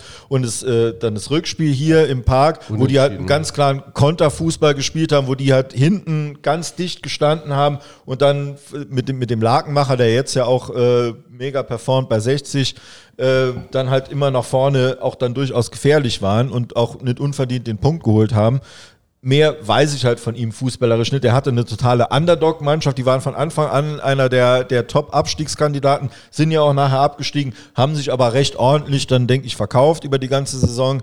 Aber das ist das, was ich von ihm weiß, eben sportlich. Gott sei Dank, wir reden heute äh, nicht mit Rüdiger Ziel, sondern nur über ihn. so. Rüdigers Ziel, das Phantom äh, von Zweibrücken. Nee, keine Ahnung. Äh, ich weiß jetzt auch nur, dass er halt äh, im Wolfsburger Jugendbereich aktiv war. Man muss ja auch sagen, äh, die zweite Mannschaft von Wolfsburg ist ja jetzt äh, auch Regionalliga Nord überwiegend und äh, das ist. Aber Wolfsburg jetzt auch nicht für die mega Jugendarbeit bekannt, muss man auch mal so sagen. Das stimmt, das stimmt. Das muss man halt da auch hinzusehen. Also das sind dann so Leute, die spielen halt irgendwann, äh, keine Ahnung, bei Teutonia Ottensen für ein übertriebenes Gehalt, was jetzt äh, nicht mehr aus Russenöl bezahlt wird, äh, früher schon. Und äh, ja, äh, es ist halt spannend. Also ich glaube, man darf ihn jetzt auch nicht nur aufgrund der Vergangenheit bewerten. Man muss halt sehen, ähm, er hat wohl mit einer Initiativbewerbung überzeugt, hat das jemals schon jemand von uns geschafft, mit einer Initiativbewerbung irgendwo genommen zu werden? dann muss es wohl sehr gut gewesen sein. Oder die Not sehr groß. Äh, müssen wir das halt abwarten. Ja, da hat wohl das eine auf das andere getroffen. Wäre ja auch spannend gewesen, was er in anderen Vereinen erzählt hat oder wo er sich noch beworben hat. Das klang ja so, dass er wohl an ein paar herangetreten ist. Ähm, die große Frage ist halt nicht so, so was bringt ein Rüdiger Ziel, sondern so, generell das, was auch Lukas jetzt schon öfters aufgeworfen hat, die Strategie, weil das macht sich ja auch nicht an einer Person fest, an einem Rüdiger Ziel. Das macht sich auch daran fest, wie sind Entscheidungswege, wie sind äh, Kommunikationswege. Da will er ja auch irgendwie Dinge verändern oder äh, Sachen anregen, hat er ja gesagt bei Tauzi im Interview. Und dann, glaube ich, reicht es auch nicht, wenn nur eine Person neu kommt. Ne? Der FC, der bräuchte eigentlich auch ein bisschen mehr Manpower beim Scouting oder das ist dann immer so, wenn man dann sowas sagt, kommen dann irgendwie Leute, die einen bei Insta anschreiben und sagen, ja, ich mache doch Scouting für den FC oder so ehrenamtlich oder so, keine Ahnung. Da ist bestimmt auch viel, was schon im sage ich jetzt mal, Unsichtbaren ist. Nur äh, das wirkt halt alles nicht so professionell oder nicht so, wie es als äh, Drittligist halt sein könnte oder vielleicht sogar müsste. Ne? Also Wien Wiesbaden setzt zum Beispiel auf Datenerhebungen alles und äh, das macht Saarbrücken meines Wissens nach, glaube ich, nicht, dass die sowas erheben oder haben sie zumindest mal in der äh, Zeit unter Quasniok nicht. Und das war ja auch dann so ein Kritikpunkt, weswegen der zum Beispiel gegangen ist. Um, um jetzt nochmal äh, die, um auf die Trainerdiskussion zu kommen und das dann vielleicht rund zu machen, weil wir nähern uns den zwei Stunden. Ähm, also ich finde, meine persönliche Meinung ist, am vernünftigsten wäre, man spielt die Saison jetzt zu Ende mit dem, was wir haben, sprich mit dem Uwe und guckt, was am Ende rauskommt. Und dann setzt man sich am Ende der Saison zusammen und sagt halt, macht eine wirklich diese oder das macht der der Ziel wahrscheinlich der Ziel, äh, das, das schon schon, schon äh, während der während der Saison guckt, was wollen wir denn überhaupt? Für was wollen wir stehen? Können wir das mit dem Trainer erreichen? Ich meine, wenn wir jetzt doch irgendwie aufsteigen sollten, was ja durchaus möglich ist, ne, dann ist natürlich dann musst du diese Diskussion trotzdem führen. Dann wird es natürlich ungleich schwerer, dann einen Aufstiegstrainer zu kicken, wenn du sagst, okay, das, äh, aber vielleicht wäre er dann ja auch nochmal der Richtige, für in der zweiten Liga irgendwie einen Underdog-Fußball zu spielen und die Klasse zu halten. Aber irgendwie das musst du gucken. Ich finde, jetzt den Trainer zu wechseln, birgt ein riesen Risiko, weil du nie weißt, wie wird das? Passt das direkt? Wie bringt er die Gruppe hinter sich, die ja dann auch erst nochmal verunsichert ist? Ähm, es gibt ja Befürworter von Koschinat in der Mannschaft, es gibt auch welche, die ihm kritisch gegenüberstehen.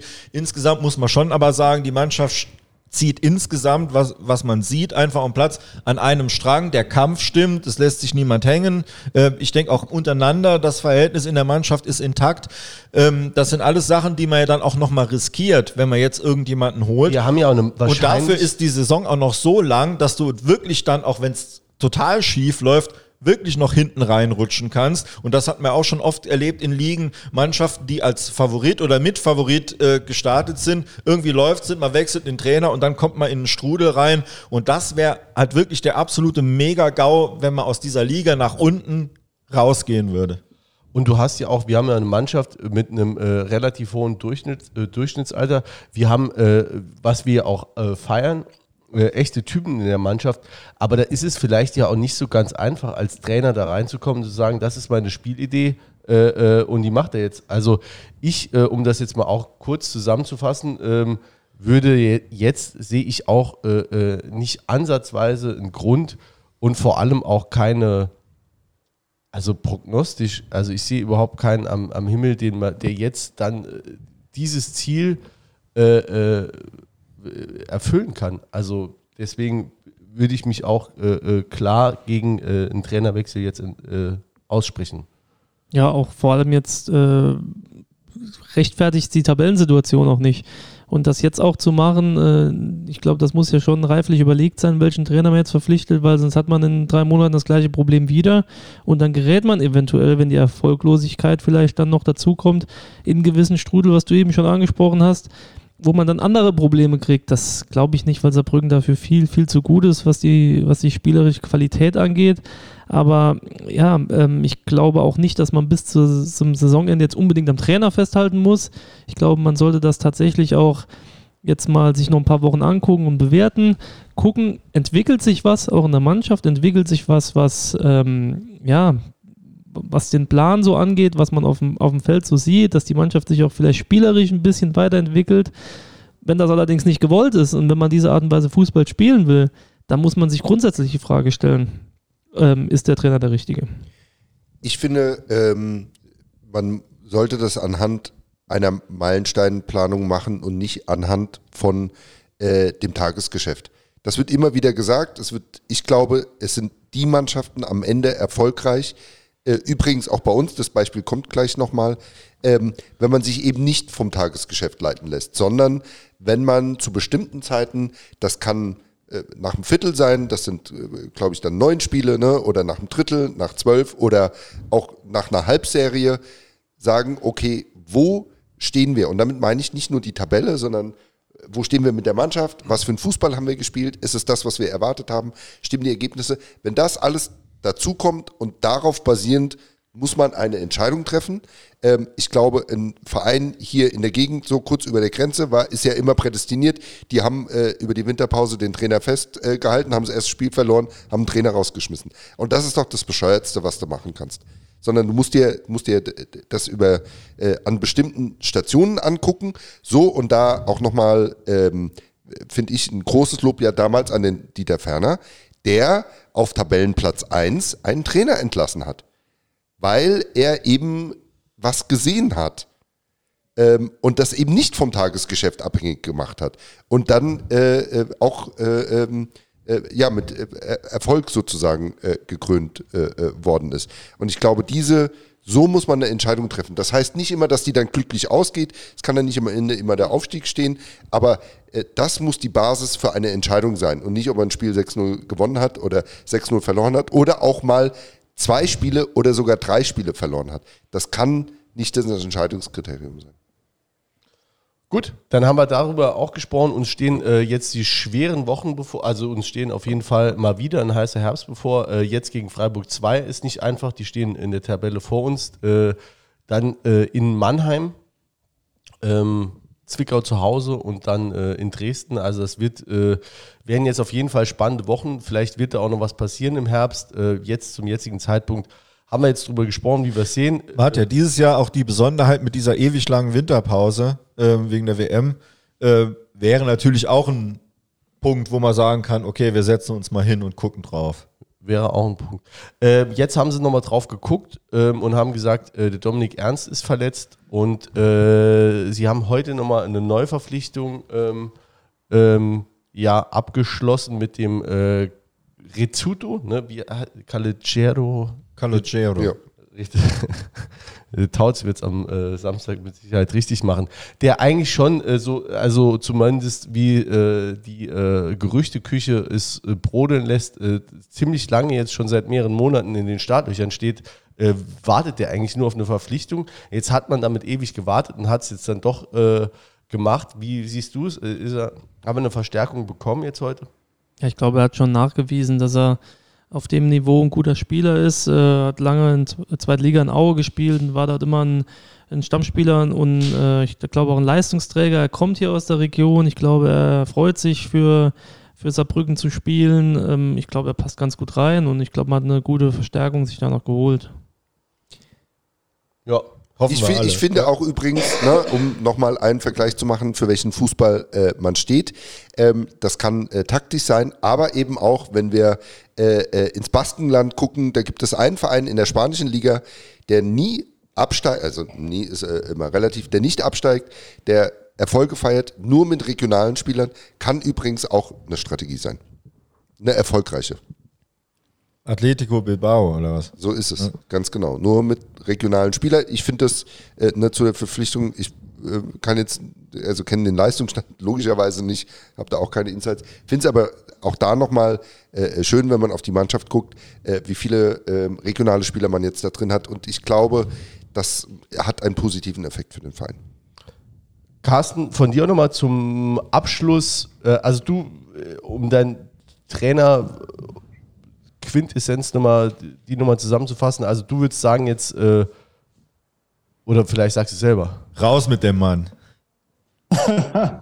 ähm, also ich bleibe bei dem, was ich gesagt habe und ich, ich würde es vielleicht nochmal ergänzen. Ähm, bevor man jetzt irgendwie über einen Trainer diskutiert, muss man vielleicht auch nochmal über die Entscheidungswege und so diskutieren, weil äh, Milestone ist ja eine gute Anregung, nur wenn dann quasi der Sportdirektor vor zwei Spielen Milestone setzt mit sechs Punkten und dann wird quasi mittendrin äh, dann ein neuer Vorgesetzter für ihn präsentiert, dann wird der Milestone verfehlt und dann ist es plötzlich kein Thema mehr. Ähm, das hat ein sehr seltsames Bild abgegeben und äh, vielleicht sowas einfach bitte nicht mehr in der Zukunft. Da bin ich schon zufrieden, ob, ob jetzt der Trainer Koschinat Ziel oder sonst wer ist. Ähm, glaube, sowas kann man ganz einfach vermeiden. Und das ist so die, die erste Hausaufgabe, bevor man über einen Trainer diskutiert. Und dann äh, kann man ja auch immer noch später in der, äh, in der Saison gucken, wie man da steht. Da bin ich eigentlich ganz bei euch. Äh, aber am Ende sind wir auch alle Fans. Und wenn wir halt einen Fußball auch mal scheiße finden, dann müssen wir auch einmal drüber reden, warum wir den scheiße finden. Ja, ähm, dann äh, damit würde ich sagen, also von uns oder äh, Lukas, hast du noch was? Nö, also ich habe jetzt auch nichts mehr beizutragen. Ich denke, wir haben alles gesagt dazu. Man kann da unterschiedlicher Meinung sein, aber ähm, ich glaube, der Erfolg in Saarbrücken gibt es gerade auch nicht her, äh, zu sagen, wir entlassen den Trainer, außer man ist allgemein unzufrieden mit dem, ja, was so an Fußball gespielt wird. Aber das ist dann eine Diskussion, ich glaube, die man von Vereinsseite und vom Präsidium ausführen sollte, um sich da mal klar zu werden, für was stehen wir und wo wollen wir hin. Carsten, vielen Dank nach Hamburg.